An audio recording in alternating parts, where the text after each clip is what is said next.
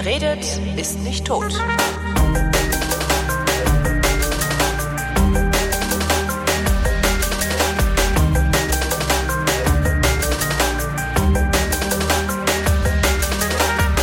Wir hatten kürzlich uns überlegt, dass äh, zu wenig über Wissenschaft geplaudert wird und genau darum setzen wir uns zusammen und plaudern über Wissenschaft. Wir, das sind Florian Freistetter, hallo. Hallo. Und Holger Klein, das bin ich. Ähm, ich habe, bevor wir anfangen, Florian, muss ich einen vorausschicken. Äh, ich habe ja letzte Woche oder letztes Mal ähm, diese Placebo-Schlafstudie erwähnt, wo es nur das Abstract im äh, Netz gab. Mhm. Und ähm, mir hat jemand diese Studie geschickt. Ich bin allerdings noch nicht dazu gekommen, äh, die zu lesen, weil ich im Moment keine Muße habe, äh, so 30 Seiten Text in meiner Freizeit durchzuarbeiten. Aber immerhin habe ich sie. Besten Dank, äh, liebe Hörerin. Hörerin sogar. Das ist ja schon. Ne? Ist immer gut, die äh, Rohdaten zu haben. Genau. Meistens hat man auch immer irgendwelche Pressemitteilungen, die irgendwo in der Zeitung abgedruckt sind. Und da steht natürlich auch immer viel drin, aber halt das, was die Uni will, das irgendwie drin steht. Und es ist immer die, die, die Rohdaten, die Quellenartikel, das sind die, die man eigentlich lesen sollte, wenn man irgendwie vernünftig drüber vernünftige Aussagen treffen will. Genau, dann, dann passiert nämlich vor allen Dingen auch eins nicht, oder zumindest ist die Gefahr nicht mehr so groß, dass eins passiert, nämlich dass man einfach irgendwas übernimmt, äh, zitiert und weiter verbreitet, was ähm, eigentlich eher Unsinn ist. Womit wir beim nächsten Thema der letzten Sendung mhm. wären. Ähm, du erinnerst dich dran, ähm, fiebersenkende Mittel verbreiten das Influenza-Virus. Ja. Äh, ist Unsinn. Ah, okay, gut zu wissen. Und gut. zwar äh, gibt es einen Blog, das heißt Science-Based Medicine. Kenne ich ja. Ähm, und der hat sich das angeguckt und äh, mal komplett auseinandergedröselt und geguckt, wie da so die Studienlage ist.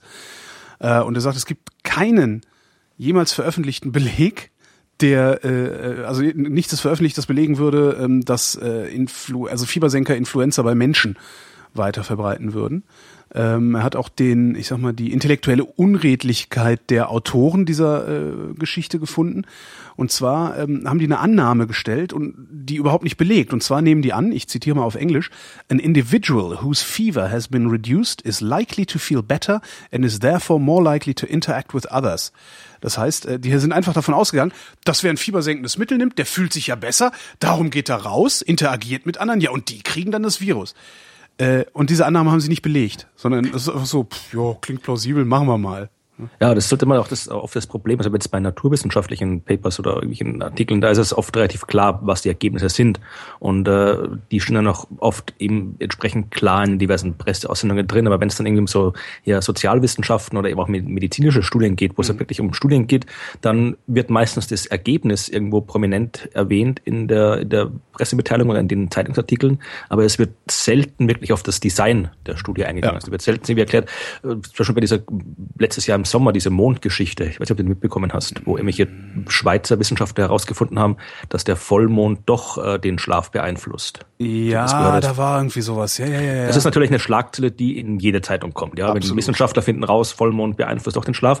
Wenn du das genau aufgedröselt hast, dann war es erstens mal nicht Vollmond, der einen schlechter schlafen lässt, sondern es ging darum, dass sich die Einschlafzeit äh, um ein paar Minuten nach hinten verschoben hat bei Vollmond und nicht Vollmond. Mhm. Das war das erste, was schon mal irgendwie falsch berichtet worden ist. Dann waren es irgendwie, ich glaube, 13 Leute oder 20, ziemlich wenig auf jeden Fall. Und vor allem, es war äh, eine komplett andere Studie. Die Leute haben was komplett anderes untersucht. Und dann, das haben sie auch so im, im Artikel selbst geschrieben, sind sie irgendwann mal in der Kneipe beim Bier zusammengesessen und haben gedacht, wir könnten doch noch mal schauen, ob da irgendwie was mit dem, mit dem Mond zu tun hat. Ja? Mhm. Das heißt, die haben quasi Daten genommen, was man, was man nicht machen darf, wenn man wirklich wissenschaftlich sauber arbeiten will. Die haben quasi äh, Daten genommen, die aus einer Studie stammen, die nicht für das Problem, das man beantworten wollte, designt war. Das heißt, wenn man sowas machen will, muss man natürlich wissen, wissen die Leute, die da drin sind, wissen die, welche Mondphase genau. gerade herrscht und so weiter. Also das sind halt alles so Dinge, die man dann erst dann erfährt, wenn man die eigentliche Arbeit liest und was in den Zeitungen gut wie nie drin steht. Ja. Und Science-Based Medicine kommt halt zu dem Schluss, äh, fand ich irgendwie sehr schön. Ähm, also the authors fail to provide adequate scientific justification for their approach. Also sie sind nicht in der Lage, äh, überhaupt mal zu erklären, warum sie gemessen haben, wie sie gemessen haben, uh, nor do they substantiate any of their key assumptions with real-world data. Das ist, das ist eigentlich das, ist Todesurteil irgendwie. Um, ähm, und er endet dann halt auch, the paper fails to offer any credible evidence to support their claim. Also sie ist überhaupt keine glaubwürdige Belege in diesem Paper. Und zu allem Überfluss hat es auch noch ein Mathematiker äh, irgendwie gemacht. Und ähm, ja, da gibt es mal, ich weiß nicht mal, wer das war, das war bei einer Konferenz, habe ich das mal gehört, äh, auch so jemand, der sich was über die Medizin medizinischer Wissenschaft äh, Gedanken gemacht hat. Und da ist es ja auch wirklich oft so, dass Leute halt irgendwas äh, untersuchen wollen und sich dann erst die Daten quasi erst im Nachhinein, die machen die Daten und schauen nachher, was könnte denn da drin sein. Mhm. Und so kriegt man natürlich irgendwie immer irgendwelche statistischen Fluktuationen, die dann so interpretiert werden, als würden die irgendwas aussagen. Der hat gemeint, eigentlich sollte es so sein, es müsste irgendwie eine, ein internationales Gremium geben, wo man, wenn man irgendeine Studie machen will, dann erstmal hier einschickt, ja, wir wollen das machen mit der Methode, wir wollen diese Frage untersuchen und äh, wenn unsere Methode das Ergebnis liefert, dann lautet die Antwort so, wenn die Methode das Ergebnis liefert, lautet die Antwort so und so weiter. Das heißt quasi, dass wirklich vor der Studie ganz konkret und exakt festgelegt wird, was macht man und was äh, sind die Schlussfolgerungen, je nachdem, was rauskommt, wenn es ja. rauskommt. Und dann dann kann man die Studie machen. Dann ist auch die quasi, dann, dann kann das mit das äh, halt alles über diese, dieses zu schaffende Gremium irgendwie abgewickelt und organisiert, dass dann wirklich dieses ganze, dieses ganze unsaubere Geforsche, was da oft in den Disziplinen oft äh, leider immer noch vorkommt, dass das irgendwie abgestellt wird. Aber das ist halt natürlich, solche Organisationen zu schaffen, ist natürlich schwierig, obwohl, das wäre dann quasi gleich mein erstes Thema, mhm. äh, sowas durchaus vorkommt. Also die äh, UNO hat jetzt das laut Zeitungen höchstrangige Wissenschaftsgremium der Welt ins Leben gerufen. Und das äh, ist wie, also was heißt höchstrangig? Also sind da jetzt äh, nur weiß ich nicht, Leute mit mindestens zehn Doktortiteln drin oder woran machen die das fest? Mindestens. Nee, also das ist der höchstrangig, nehme ich mal an, dass es äh, sollte sich beziehen darauf, dass es eben die UNO ist, die ja quasi, so. wenn zumindest nicht politisch mächtig, sondern eben äh, äh, halt rein rein von von der von der Ebene her die umfassendste, größte Organisation ist. Mhm. Und da hat eben dieses äh, Scientific Advisory Board, das hat der äh, UNO Generalsekretär ins Leben gerufen. Das sind äh, 26 äh, Forscher, nee, Forscher aus 26 Staaten, 13 Frauen, 13 Männer und die sollen den UN-Generalsekretär Ban Ki-moon dann eben bei diversen Dingen beraten. Mhm. Aber dann auch nur Ban Ki-moon beraten, also jetzt nicht äh, so so arbeiten, wie du es dir da gewünscht hast, sondern äh, Ban Ki-moon kann dann halt sagen, hier hört mal, was ist denn da dran, wenn, weiß ich nicht, irgendjemand behauptet, der Gletscher schmilzt. So hab's ich verstanden. Also es soll vor mhm. allem darum gehen, dass man eben irgendwie, ich glaube, äh, Umweltschäden und Armut, das sind so die Themen, die halt, wo die da irgendwie irgendwie beraten sind. Aber was jetzt genau da passiert, ist, weiß nicht, also da wird irgendwie die UNESCO in Paris, da wird irgendwie ein Sekretariat einberufen und ich meine, die werden jetzt dann nicht irgendwie, diese Leute werden dann nicht irgendwie alle in jetzt irgendwie eine eigene Institut haben, wo die dann alle wirklich sitzen, sondern die sitzen halt da, wo sie jetzt auch sitzen und treffen sich vielleicht irgendwie alle, alle paar Wochen mal oder sowas, mhm. weiß ich nicht. Also ich bin auch eher skeptisch, ob das wirklich was bringt. Also ich habe während meiner aktiven Zeit in der Wissenschaft selbst bei so großen internationalen Projekten mitgemacht und das ist teilweise immer, es ist so ein extremer Bürokratie-Overkill bei diesen ganzen internationalen Projekten, dass da selten irgendwie dann am Ende was, was, was äh, Brauchbares rauskommt. Also vielleicht ist es da anders, aber keine Ahnung, was da rauskommt. Also zumindest gibt es jetzt dieses höchstrangige Wissenschaftsgremium und keine Ahnung, vielleicht ist das, ist das Vielleicht schauen wir in 100 Jahren die Leute zurück und das war der, der Zeitpunkt, wo die Wissenschaftler die Weltherrschaft übernommen haben und alles zugrunde gerichtet haben. Ja, genau, das machen die ja sowieso äh, mit, mit, mit Vorliebe, indem sie irgendwas in die Umwelt ausbringen, das äh, uns alle dahin raffen wird. Ähm, zum Beispiel Genmais, hast du mitgekriegt die Woche? Ja. Das war sogar heute, glaube ich, die Meldung, oder? Ich glaube, ich, ich glaube in, in, in meiner, meiner Lokalzeitung, das glaube ich auf der Schlagzeile, Titel. Genau, angeblich lehnen ja 88 Prozent der Europäer, äh, oder waren es die Deutschen? Ich weiß gar nicht mehr, 88 Prozent der Bürger lehnen äh, gentechnisch veränderte Maissorten ab. Ähm, ich, frag, da frage ich dann immer als erstes so komisch, äh, mich hat gar keiner gefragt, woher wisst ihr das, wie ich dazu stehe? Ja, irgendwelche Umfragen wahrscheinlich. Ja, also ne, Umfragen halt. Leute mit Festnetz, 88 genau. Prozent der Leute mit Festnetz, genau. die tagsüber zu Hause sind, die lehnen genau. äh, G-Mais ab. Das ist halt, ich finde das, ich finde auch mal, also wenn, wenn mich immer auf der Straße jemand fragt, ob ich an einer Umfrage teilnehme dann, äh, und ich Zeit dazu habe, dann gebe ich halt auch immer absurde Antworten. Von daher würde ich auch überhaupt nichts darauf geben, was, was eine Umfrage sei. Aber okay, äh, irgendwie 88 Prozent der Bürger seien dagegen und nichtsdestotrotz würde ähm, das Ganze jetzt von der EU-Kommission eingetütet, weil nämlich ähm, die Staaten nicht konsistent genug oder einheitlich genug abgestimmt haben. Also äh, Deutschland hat sich dann enthalten äh, bei dieser Frage. Ich weiß nicht, wie die anderen abgestimmt haben, aber es war halt so, dass nicht, der war halt kein Konsens her herzustellen ähm, und darum entscheidet jetzt die Kommission und die EU-Kommission scheint für die Einführung von gentechnisch verändertem Mais zu sein. Äh, jetzt kann man spekulieren, warum das so ist, ob die vernünftig genau? sind. Was genau heißt jetzt Einführung? Das irgendwelche wieder so, so, so Forschungsfelder? Nee, darf gepflanzt werden. Ganz, darf, genau. ganz normal, ganz normales, also normalen Saatguthandel. Genau, quasi. darf, darf gepflanzt werden, darf verarbeitet werden.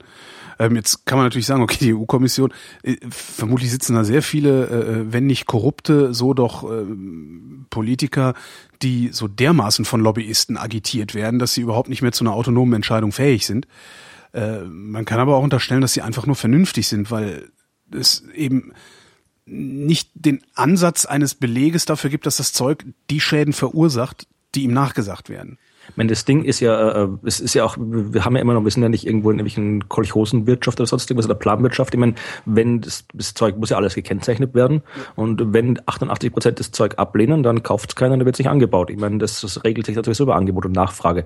Aber du hast natürlich recht, dass das jetzt irgendwie rein, rein von, von der allem, was bis jetzt erforscht worden ist, sich bis jetzt noch nicht gezeigt hat, dass da irgendwie jetzt, keine Ahnung, irgendwelche, irgendwelche Killer-Maispflanzen dann wie die Triffids da in den Science-Fiction-Filmen, die, die, die, die, die Länder durchziehen und uns alle umbringen oder sowas. Ich meine, das Zeug in, in, in USA ist das ja schon Standard, da wird das ja schon überall angebaut und verkauft und, und äh, ist in den Läden und so weiter. Also das, wenn da jetzt irgendwie alle Zombies werden würden oder sonst irgendwas, dann hätte man das ja schon irgendwo mal gemerkt. Es ist ja nicht so, dass äh, Abbau von, von gentechnisch veränderlichen Pflanzen äh, irgendwas ist, was man einfach mal machen kann. Das sind ja gerade in Deutschland und Europa extremste äh, Sicherheitsauflagen und Unmengen äh, bürokratischen Hürden und alles äh, zu erledigen. Das heißt, äh, da ist schon, schon äh, wenn das soweit ist, dass es quasi dann jetzt mal irgendwie äh, marktreif ist, sag ich mal, dann hat man da schon lang genug drauf geschaut. Denke ich auch. Und was mich, also ich habe natürlich keine Ahnung, ne? Aber wann immer ich gucke und wann immer ich mich dann auch mit äh, so Gen Gentechnik-Gegnern ähm, unterhalte, ich habe da auch einige im Freundeskreis, ist jetzt nicht so, dass ich, dass ich da irgendwie, dass, dass ich da komplett aus bin. Ähm, die präsentieren mir dann halt immer irgendwelche tollen Berichte, äh, äh, weiß ich, die, die Bauern in Indien, äh, die, ne, die, die Baumwollpflanzer in Indien, die da sich da reihenweise das Leben nehmen wegen dieses Genmaises. Und vor allem in, Monsanto. Monsanto. Das ist dann immer der zweite Schritt. Das, äh, das ist auch, auch eigentlich mein Punkt bei diesem Thema. Also in Südamerika sterben die Kühe, gibt's auch so ein Ding. Seit das der Genmeister ist, sterben die Kühe. Dass da ein Zusammenhang äh, besteht, hat noch niemand belegen können. Und das, diese, die, diese Diskussionsweise in diesem Thema finde ich immer so unredlich. Das ist bei Kernkraft übrigens genauso. Ähm, aber das, was du sagtest, dann, dann, dann kommt halt noch Monsanto dazu. So wie Godwins ähm, Law der, der Gentechnik. Das genau, ist der Godwin der Gentechnik. Genau, das ist dann immer so, ja, Gentechnik ist total schädlich, davon stirbt man und die Bienen sterben und alle sterben überhaupt, alles ganz schlimm. Und dann sagst du, ja, aber ähm, dann beleg doch mal deine Behauptung, weil im Moment ist das, was du machst, ja eigentlich nur Panik. Äh, ungefähr so, wie ich ständig Schiss habe, wenn ich in der U-Bahn fahre nachts. Weißt du, so, oh Gott, oh Gott, oh Gott, oh Gott, oh Gott, da hinten sitzen drei Jugendliche, die werden mich gleich ausrauben. Also, also auf dem Niveau findet das ja eigentlich statt. Ähm, und, und ich finde das wirklich so unredlich. Also einfach statt, statt einfach zu sagen, okay, folgendes sind die Fakten mhm. und so ist die Entscheidung, äh, wird dann halt Monsanto ausgepackt. Wenn du sagst, dann beleg mal dein, dein, deine, deine Angst oder beleg mal das, womit du hier versuchst, Panik zu machen, dann kommt, ja, äh, äh und außerdem ist Monsanto doof. Und das genau. finde ich halt, das finde ich dann halt nicht nur unredlich, sondern doppelt problematisch, weil solange wir die Technologie-Genmanipulation diskutieren und dann immer wieder dieses Monsanto-Problem da rein. Ja, Monsanto kann ja ruhig doof sein, das hat mit dem Thema nichts Absolut, da müssen wir auch ran. Also wir müssen Monsanto äh, irgendwie die Patente wegnehmen und denen auf die Finger klopfen, was man alles mit denen machen muss. Aber das hat halt mit der Gentechnologie nichts zu tun. Und das Problem ist ja, dass er auch, auch so, so extrem irrational immer rangegangen ja, wird. Also ja, ich habe gerade so, Genau, ne, das Ding, schau dir Deutschen an, da wird ja irgendwie gefordert, dass auch irgendwie, es darf keine, keine, keine, keine Tests mehr durchgeführt werden, es darf, wenn es nach gewissen Parteien geht, nicht mehr, mehr irgendwie auf Forschung durchgeführt werden. Ich meine, klar, dann sind die, dann findet die Forschung woanders statt. Dann wenn die staatlich äh, organisierten Universitäten die Forschung nicht machen, dann machen es private Firmen. Und wenn sie es nicht in Deutschland machen, dann machen sie es woanders. Genau. Das heißt, äh, wenn man da immer schon äh, protestiert und sagt, dass die ganzen Felder zerstört und sonst irgendwas von Unis, dann äh, wird die Forschung eben weiter stattfinden, aber halt dann nicht mehr kontrolliert, sondern eben privat. Ja. Und das ist halt irgendwie, ich, ich sage nicht, dass das irgendwie, dass mir jetzt irgendwie, äh, dass die Gentechnik jetzt schon äh, alles erledigt ist und alles äh, angebaut werden kann. Das soll alles natürlich erforscht und untersucht werden. Aber wenn man dann gleichzeitig das fordert, immer sagt, ja, es ist ja nicht erwiesen, dass das nicht gefährlich ist und gleichzeitig aber fordert, dass die Forschung nicht stattfinden darf, dann ist das ein bisschen, ein bisschen äh, ja, irrational. Ja, genauso, genauso wie es auch ist, wenn du äh, das, dieses, dieses Gentechnik hat ja auch, ist es, glaube ich, eher hauptsächlich nicht so sehr ein Problem der, der Vorurteile. Ja, also das heißt, wir irgendwelche mhm. irren Wissenschaftler, die kreuzen da irgendwie, irgendwie Fledermausgene mit unserer, unserer weißen Pflanze, sonst irgendwas. Ja, da kommt irgendwie, da kommt irgendwie so, so, so, so ein Mischding aus Fledermaus und Erdbeere raus, dass der irgendwie vor sich hin stirbt und sowas und dann, ja, also man hat irgendwie so, so diese, diese klassischen irrer Wissenschaftler aus Hollywood vorstellen. Ja, genau. Ja. Aber dass, dass im Prinzip äh, die, die Natur, dass da ständig irgendwie dass der, die DNA sich verändert von Lebewesen, von Dingen, äh, dass die Menschen das schon seit Jahrtausenden machen. Also alles, wenn wir irgendwie Züchtungen, wenn wir Tiere züchten, Pflanzen züchten, mhm. Äh, dass wir da auch nichts anderes tun, als äh, dafür zu sorgen, dass sich Gene verändern oder beziehungsweise veränderte Gene wir auswählen, welche sich weiter verändern dürfen, welche nicht. Das ist ja diese ganze klassische Gentechnik 1.0 quasi. Ja. das, ja, das findet ja alles statt was war denn das in den, in den 50er oder 60er Jahren? Ist doch, was ist denn da die ganze Zeit mit Kobalt bestrahlt worden, um äh, eben auch im Genmaterial rumzumanipulieren? Also die, die Dinge, die heute als, äh, als äh, nicht genetisch manipuliert angesehen werden, sind halt auch genetisch manipuliert. Äh, entweder eben ja durch normale Züchtung, wie du sagst, oder halt tatsächlich auch durch Bestrahlung, die, die stattgefunden hat. Oder das müsste ich dann auch nochmal rauskramen. Ja, das ist halt, das ist halt im Prinzip ein Imageproblem, dass halt die Leute, sobald es irgendwie um Gene geht, und das ist natürlich auch ein religiöses Problem, nehme ich an, dass viele irgendwie ein Problem damit haben, wenn jetzt irgendwie die Wissenschaftler Gott spielen und mit, mit äh, dem Code des Lebens manipulieren ja, so Eingriff, und so weiter. Eingriff in die Schöpfung. Ne? Ja, genau, also das ist halt, aber im Prinzip ist jetzt an der Gentechnik jetzt, die ist nicht, nicht gefährlicher oder mhm. ungefährlicher als alles andere, was so Wissenschaft macht. Die Wissenschaft ist ein Instrument, um mehr über die Welt rauszufinden und je mehr über die Welt rausfinde, desto mehr kann ich tun, im Guten wie im Schlechten. Also insofern ist jetzt die die, wenn sie mich Materialwissenschaftler irgendwas rausfinden, dann bauen die vielleicht irgendwie äh Patronen, die noch äh, grausamer sind oder Landminen, die noch ja. schlimmer sind, sonst irgendwas. Ja, also du kannst aus allem. Es gibt kaum irgendwie ein Forschungsgebiet, wo du nicht theoretisch irgendwo irgendwas Grauenhaftes äh, dann äh, rausbasteln kannst, wenn du es drauf anlegst.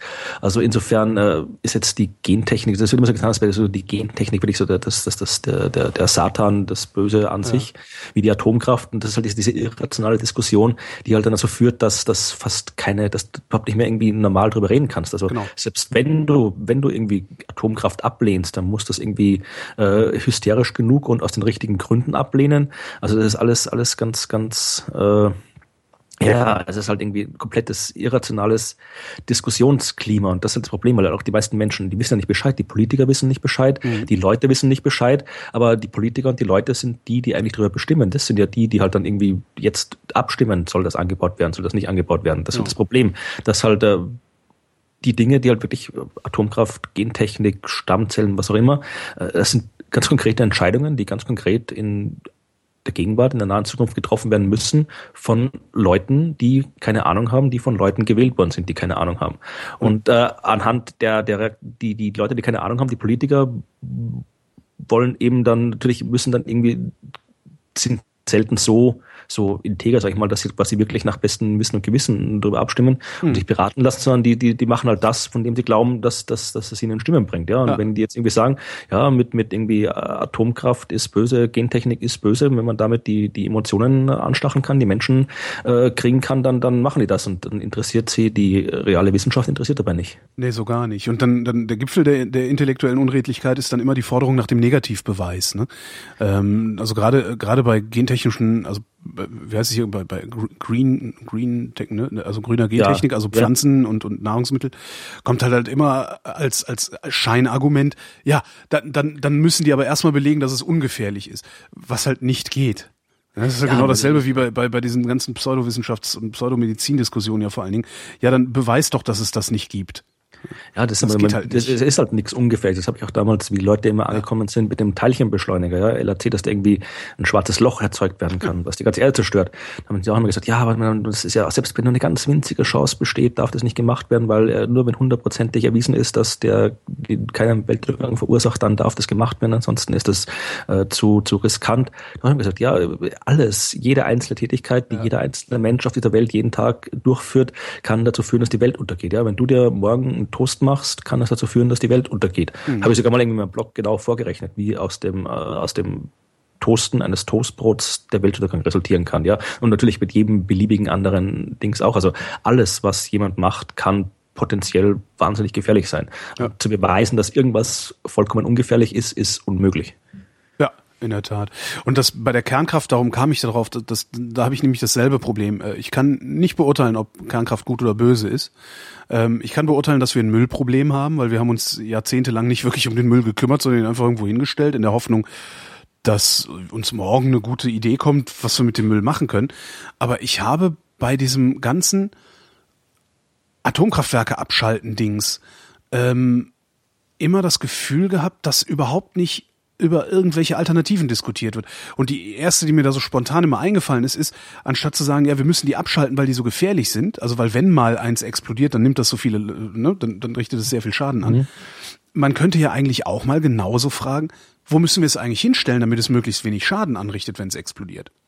Genau, und ja klar. Diese Diskussion habe ich irgendwie nie gesehen. Natürlich ist es auch ein bisschen ketzerisch und auch ein bisschen Betrollung, äh, weil also ich, ich will es nicht unbedingt haben, weil dieses Müllproblem nicht gelöst ist. Aber wenn ich mir dann gleichzeitig angucke, dass ähm, gut, da bin ich sicherlich auch äh, auf PR ein bisschen reingefallen. Äh, aber ich war ja mal in Biblis im Reaktor, habe den mal besichtigt und habe mich da eben auch mit einem von diesen Leuten unterhalten, also von diesen Technikern, und der sagte, naja, es gibt halt zumindest theoretisch ähm, die Möglichkeit, den Atommüll weiter zu zerstrahlen ja, und auf diese Weise auch wieder Energie zu erzeugen, so dass das dann irgendwie auf, auf weiß ich nicht, ein Prozent der ursprünglichen Masse eingedampft ist.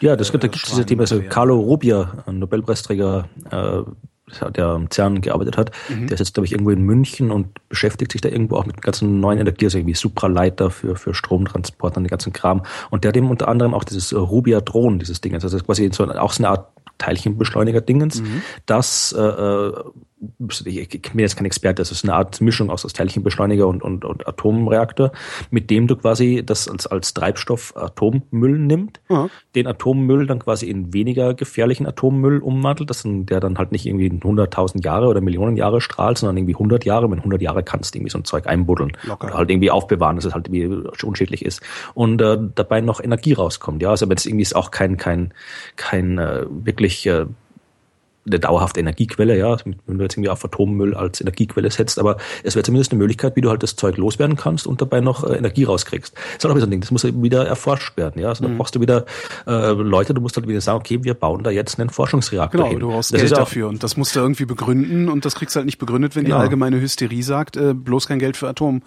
Kraft ausgeben. Genau, also ein so ein Projekt hat zum Beispiel auch wieder Österreich mal abgedreht. Ja, also da irgendwie hat die EU, glaube ich, wollte irgendwie so so ein äh, großes EU-Projekt machen und äh, Österreich hat da irgendwie Veto eingelegt und das ist dann irgendwie gecancelt worden.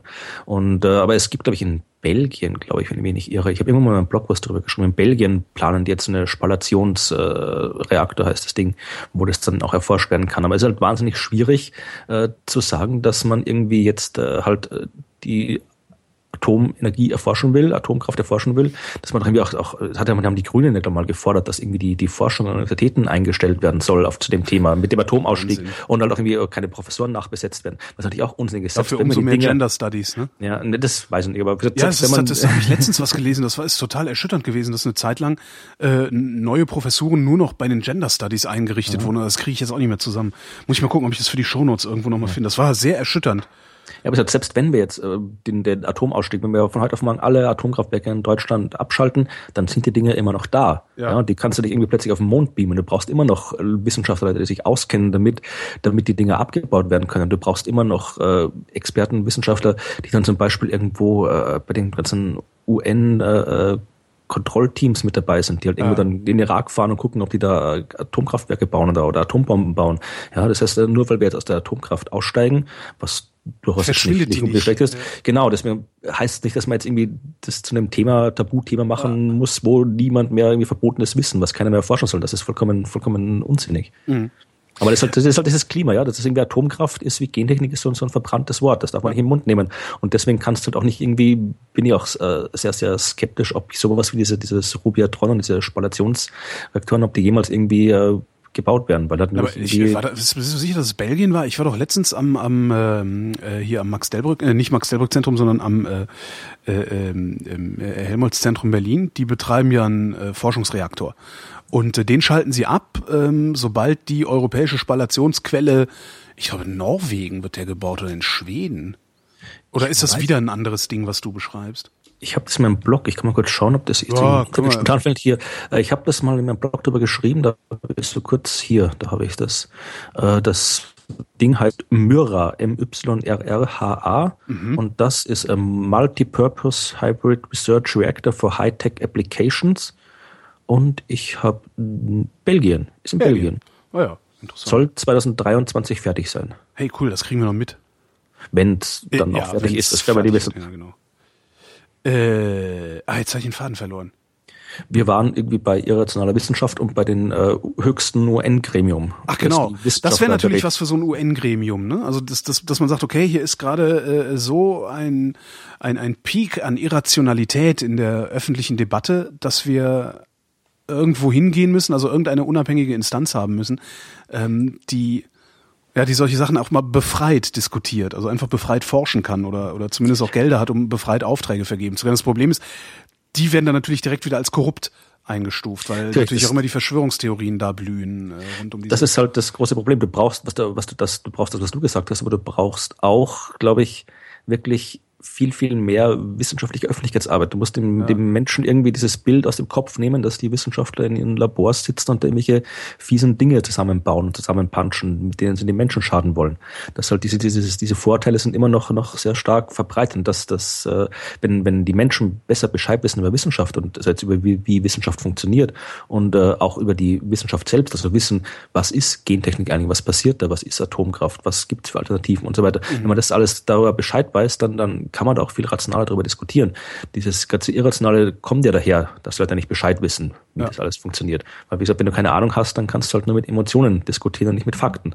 Wo du Wissenschafts-PR sagst, ein wenig Reklame äh, für einen meiner Auftragsgeber, die Helmholtz-Gemeinschaft Deutscher Forschungszentren. Ähm, die machen einen Wissenschaftscomic haben sie sich irgendwie ausgedacht. Das Ding heißt klar soweit. Ich habe es selber noch nicht gesehen, ähm, was ein bisschen schade ist, obwohl ich doch für die arbeite. Ich mal fragen. Äh, am 17. Februar soll es das zum ersten Mal geben. Ähm, das heißt, äh, irgendwann zwischen dieser und der nächsten Sendung. Äh, ja, und die haben extra einen Blog dafür eingerichtet, das heißt Augenspiegel, was ein sehr hübscher Name ist. Ähm, ja, wollte ich nur mal darauf hinweisen. Also es gibt ein neues äh, Mittel der Wissenschaftskommunikation in Deutschland und das ist ein Wissenschaftscomic. Da bin ich echt mal gespannt, wie der, wie der mhm. aussieht und wie der, wie der aufbereitet ist. Klingt interessant, werde ich ja. mal angucken. Ja, ja, 17. Februar halt erst. Mhm. Ja. Äh, noch eine zweite große äh, äh Wissenschaftler, äh, Behörden, Konglomerat, also äh, wissenschaftliche äh, Expertengruppe, hochrangige Expertengruppe, wollte ich sagen, ja. Wort, genau. ja.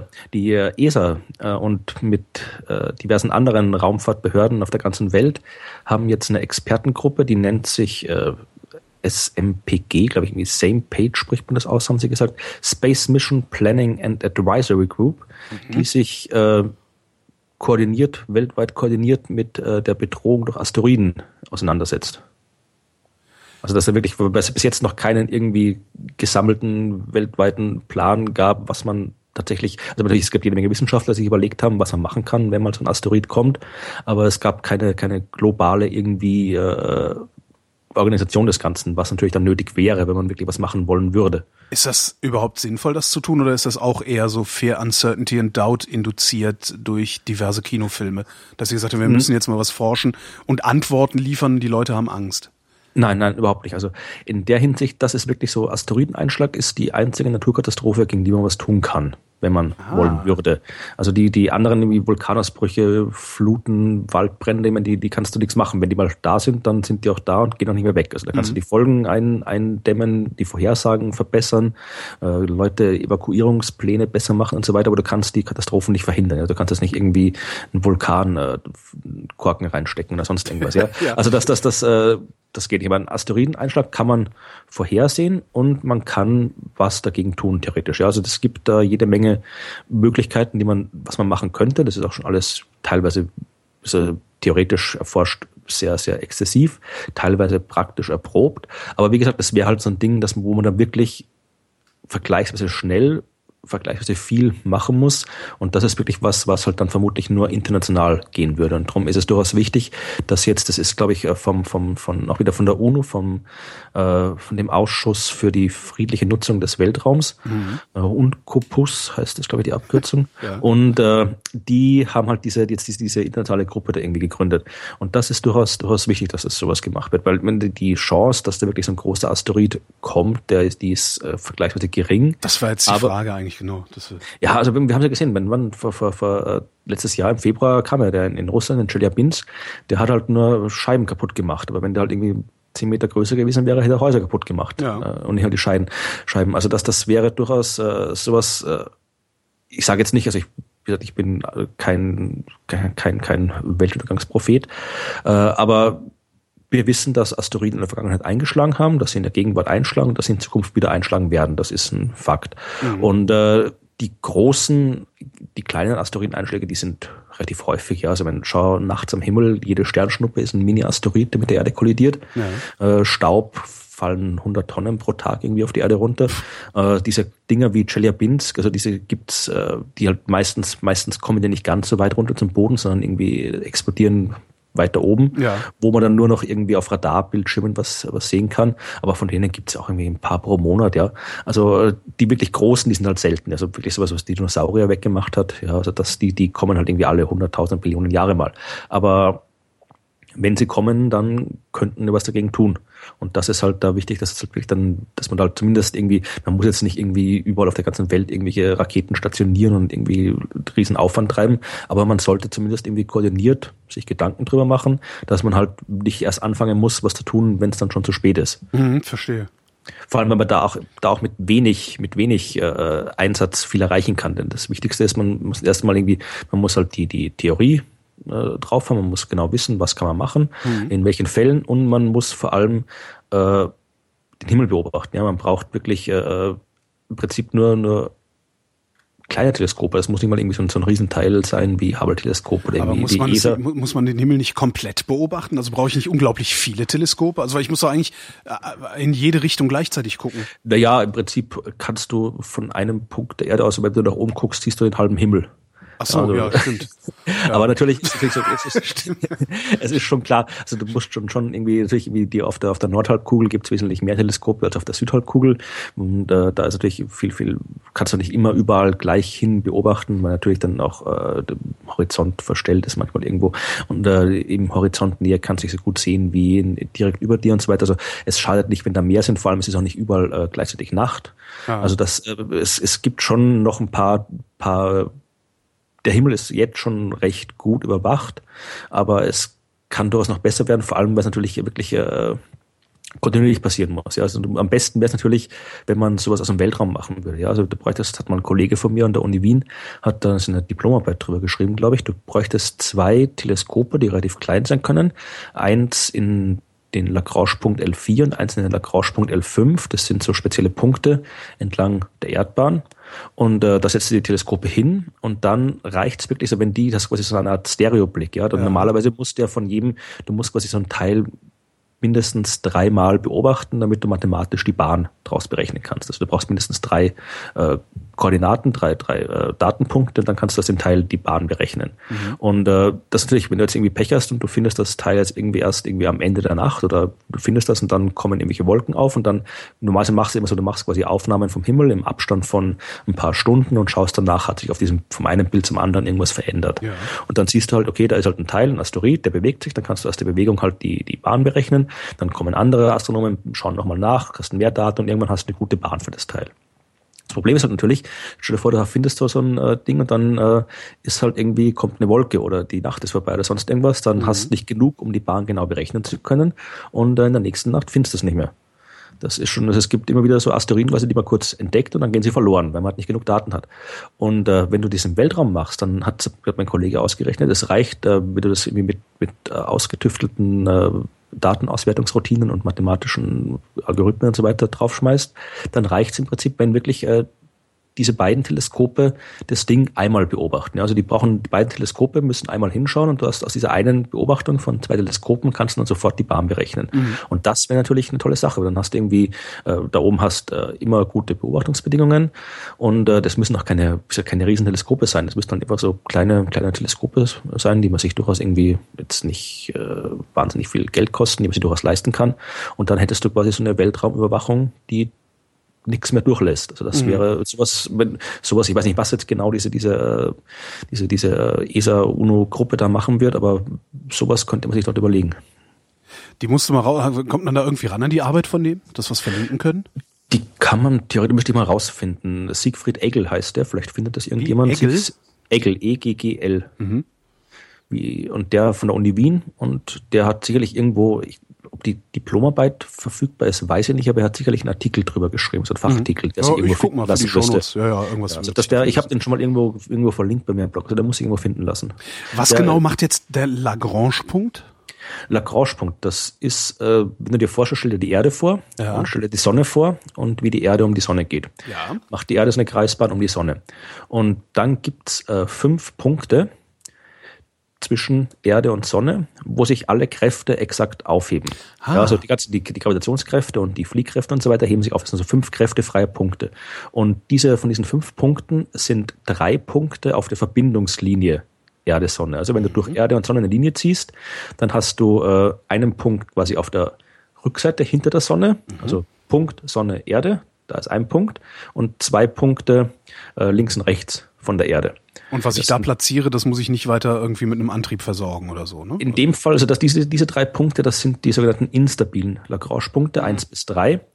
Und äh, die, das heißt quasi, wenn du da was, äh, da kannst du, wenn du exakt in dem Punkt bist und keine anderen äußeren Störungen mehr wirken, dann würde das immer dort bleiben. Da aber natürlich noch andere äh, äh, Planeten im Sonnensystem sind, kannst du das nie exakt rein. Das heißt, du musst dann quasi doch immer ein bisschen äh, Energie aufwenden, dann hast du so eine Bahn um den Punkt herum. Das sind zum Beispiel bei L2 sind sehr, sehr viele Teleskope, jetzt äh, Gaia, das Gaia-Teleskop ist zum Beispiel dort und ein paar andere Teleskope sind auch dort. Mhm. Dann gibt es immer noch die Punkte L4 und L5 und die liegen auf der Bahn der Erde, jeweils 60 Grad vor und hinter der Erde. Das sind äh, stabile Lagrange-Punkte und dort, wenn du quasi dort ein Objekt reinsetzt und das ein bisschen rausstörst, dann kommt es wieder zurück. Quasi der Unterschied, wie, wie wenn du eine Schüssel hast und irgendwas in eine Schüssel reinschmeißt, dann landet es am Ende immer am Boden. Mhm. Wenn du die Schüssel umdrehst und irgendwas auf die Schüssel draufschmeißt, direkt oben bleibt es liegen, aber mhm. wenn du es ein bisschen störst, rollt es am Rand runter. Ja, also das, diese Lagrange-Punkte L4 und 5, das sind eben stabile Lagrange-Punkte und dort können sich Objekte dauerhaft aufhalten. Mach mal dein Handy aus. Ja.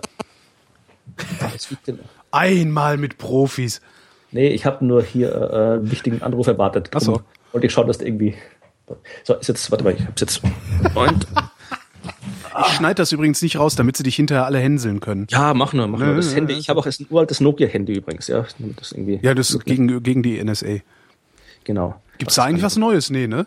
Außer dass nee, wir jetzt doch, doch am, am, Wochenende, nee, bei NSA, am Wochenende äh, war doch dann irgendwo, ist dann ruchbar geworden, dass die Geheimdienste auch Beweise auf fremder Leute Computer äh, pflanzen. Also das, das ist noch nicht mal, ne? Also kann dir halt passieren, dass du, äh, weiß ich, dass sie dir einen Rechner beschlagnahmen und da irgendwelche Beweise für ein Verbrechen drauf sind, das du nie begangen hast. Und die ah. Geheimdienste es da draufgepackt haben, finde ich schon ganz, ah, haben jetzt alle, das ist eine neue Standardausrede für alle dann, die irgendwas Fieses gemacht haben. Ja, natürlich ist das eine Standardausrede. Also weil das, das ist halt äh, sowieso, also eigentlich muss ein, müsste ein Gericht ähm, das als Ausrede akzeptieren, dass du sagst, es tut mir leid, ich weiß nicht, ja. wie diese Daten dahin kommen. Wenn, ja. wenn tatsächlich dein, Beschl also dein beschlagnahmter Rechner das einzige Beweismittel ist, das sie haben, und da ist halt, ne, weiß ich nicht, so gerade hier der, der SPD-Politiker, darum fand ich das so amüsant, ähm, äh, Sebastian Edati, äh, Stimmt, habe ich gehört. Ja, wo ja dann irgendwie so eine Lokalzeitung jetzt gesagt hat, ja, das ist ein Kinderpornografie-Vorwurf. Staatsanwaltschaft hat das ja nicht kommentiert. Ähm, aber rein theoretisch, äh, wenn, wenn der einzige Beleg dafür, dass dieser Typ irgendwie Kinderpornosammler ist, äh, darin besteht, dass er entsprechende Dateien auf der Festplatte hat, dann muss ein Gericht eigentlich zu dem Schluss kommen, ja, nee, äh, der, der muss die nicht notwendigerweise selbst dahin gepackt haben. Die können auf mannigfaltig andere Wege dahin gekommen sein. Äh, in dubio pro reo. Das stimmt eigentlich. Also das dürfte eigentlich kein, kein Beweismittel mehr sein, sowas. Genau. Ja. Ich bin mal gespannt, wann wir so weit kommen, dass es keins mehr ist. Ja, aber wenn du dir anschaust, was die Gerichte in Deutschland da irgendwie beschließen, diese Geschichte mit diesen Pixelio-Bilder da oder sonst ja. irgendwas, was du jetzt mitbekommen hast. Am äh, Rande auch nur, dass ja, man irgendwie was, aber, der, das, das darum, der Urheber muss im Bild erkennbar sein oder so ähnlich. Ja, ne? Das Ding ist, du kannst quasi, wenn du quasi ein Bild mit rechts anklickst und du kannst dir im Browser quasi nur das Bild anzeigen lassen. Ja. Das Bild, das irgendwo ist, kannst du direkt anzeigen lassen. Dann siehst du halt nur das Bild und da alles, was du dann irgendwie an Copyright-Hinweisen drunter geschrieben hast, ist dann nicht zu sehen. Hat das Gericht gemeint, dieser, dieser, dieses Rechtsklick anzeigen ist eine unterschiedliche Verwendung des Bildes, als es vorher war. Also wenn du es in der Seite einbindest und mit Rechtsklick anzeigst, sind laut dem Gericht zwei unterschiedliche Verwendungsarten und müssen jeweils extra gekennzeichnet werden. Und das ist äh, das, ein Unsinn. Das Beste war ja, das äh, Gericht hat auf seiner Homepage selbst äh, so ein Bild drauf, genau von dieser, dieser Seite, dieser Pixelio-Datenbank und die haben das dann erst zwei Tage später, haben sie es dann nochmal irgendwie extra gekennzeichnet, aber davor hatten sie es auch, auch genauso falsch drauf, also falsch, genauso drauf, wie man es halt irgendwie drauf hat, ja. Aber Hat dann wahrscheinlich der Richter der Pressestelle nicht Bescheid gesagt rechtzeitig, ne? Ja. Das kann gut sein, ja. Aber das, ja, also wir sind wahrscheinlich sind wir noch weit davon entfernt, dass sowas. Äh, ja, also, keine Ahnung. Sie müssen warten, bis die ganzen Leute, die jetzt irgendwie Richter werden oder sonst oder die die die genau. jetzt gerade erst irgendwie erst zur Uni kommen, bis die nochmal irgendwie. Aber wahrscheinlich dann gibt es in 20 Jahren gibt's ein anderes Zeug, was was was dann wieder nicht verstehen. Vermutlich. Also, aber wo wir gerade bei Gerichten sind, äh, ich weiß eigentlich wollen wir ja den Scheiß du jour am Ende der Sendung bringen, ja. aber passt gerade so schön. Ähm, ist auch nichts Neues, aber immerhin das Landgericht Bielefeld äh, hat geurteilt, Werbung für Bachblütenprodukte zur Einnahme bei emotionaler Aufregung sei zu unterlassen. Das fand ich sehr, sehr schön. Also gibt halt, ne, Bachblüten kennen wir ja, das ja, ist so ja so irgendwie das, das Doofe der Doofen. Also so Homöopathie gibt sich ja wenigstens noch ein bisschen Mühe, so auszusehen, als wäre es irgendwie mit äh, äh, Sinn und Verstand. Ähm, Bachblüten ja gar nicht mehr, ne? sondern das hat sich dann halt irgendeiner mhm. ausgedacht, so, also so im Grunde auch nichts anderes als Herr Bach war das. Herr Bach war das, genau, darum heißen die Bachblüten. Und das steht ja in jeder dämlichen Apotheke rum. Mhm. Ne? Und da gab es halt auch einen Apotheker irgendwo da unten, ähm, der halt gesagt hat, ja hier, das hilft bei emotionaler Aufregung, zum Beispiel bei Flugreisen oder Prüfungsstress oder sowas. Und dann hat das Gericht gesagt, Moment mal, ähm, das ist äh, ein, ah, verdammt, wie heißt das? Jetzt habe ich das Wort vergessen. Das ist ein äh, Bullshit? Nee, nee, nicht ein Bullshit. ja, das ist es sowieso. Nee, das, das ist halt ein, eine, eine, Gesundheitsaus, eine Gesundheitsaussage, so, also eine Aussage über Gesundheitswirkung, ähm, die dadurch zustande kommt, dass äh, die Einnahme von Bachblüten unmittelbar an Ereignisse geknüpft wird. Also gesagt wird, das hilft gegen Prüfungsstress. Mhm. Wenn die nur gesagt hätten, hey, gegen emotionale, ne, Hilfe, also kann gegen emotionale Aufregung helfen, dann hätten sie wahrscheinlich nichts gesagt. Aber weil die dazu geschrieben haben, Flugreisen und so, ist es halt unzulässig. Und die haben gesagt, äh, du darfst damit nicht mehr werben. Äh, Ordnungsgeld 250.000 Euro oder sowas maximal.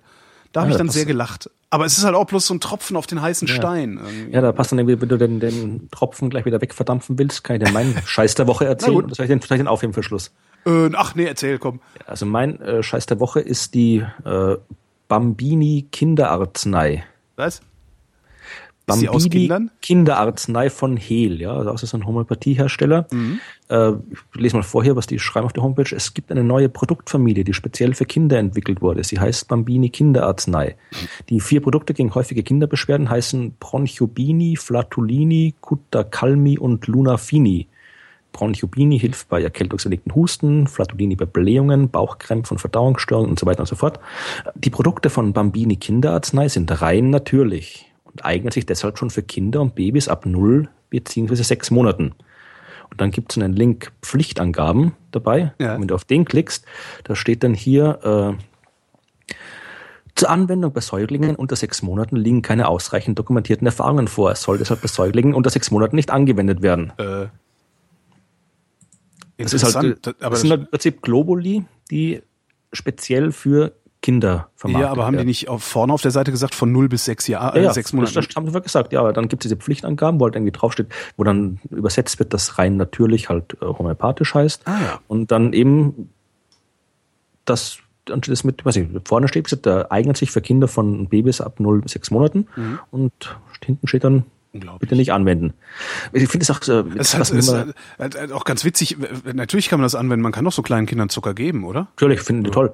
Also das, das Problem ist, was, was mir hier immer so stört in der Sache ist, dass die Homöopathen von sich selbst immer behaupten, das wäre ja alles irgendwie äh, ganzheitliche Naturmedizin und so weiter und mhm. der ganze Mensch wird betrachtet, im Gegensatz zur bösen, bösen Schulmedizin, die immer nur die Symptome abfragen. Ja, so ist es ja nicht. Also das ist ja, das also, wenn, wenn ja. irgendjemand nur an der Symptomatik rumdoktort, dann die Homöopathen. Genau, genau, das ist das Problem. Die, die Homö die Homöopathie ist quasi der, der menschliche Körper eine Blackbox. Das ist irgendwie alles, was in den letzten 200 Jahren über die inneren Organe, die Biochemie des Körpers rausgefunden worden ist, existiert nicht für die Homöopathen. Da gibt's halt, äh, werden die Symptome abgefragt, dann wird nachgeschaut in der Datenbank, welches Globally draufkommt und dann kriegt man halt die Tablette. Also es gibt Symptome und dann gibt's die Globally dazu. Und das gibt's halt wirklich für alles, ja. Also irgendwie Kopfschmerzen, Globally, irgendwie äh, Schnupfen, Globally, Rückenschmerzen, Globally. Kind passt eine Schule nicht auf, Globally. Kind kann nicht einschlafen, Globally. Mhm. Das heißt, da wird quasi wirklich dann jetzt diese, diese, Kinderarznei, das ist gerade eben wirklich das, wo man wirklich schon die kleinen Kinder dazu erzieht, egal was dir fehlt, egal was du hast, nimm eine Tablette, dann wird's besser.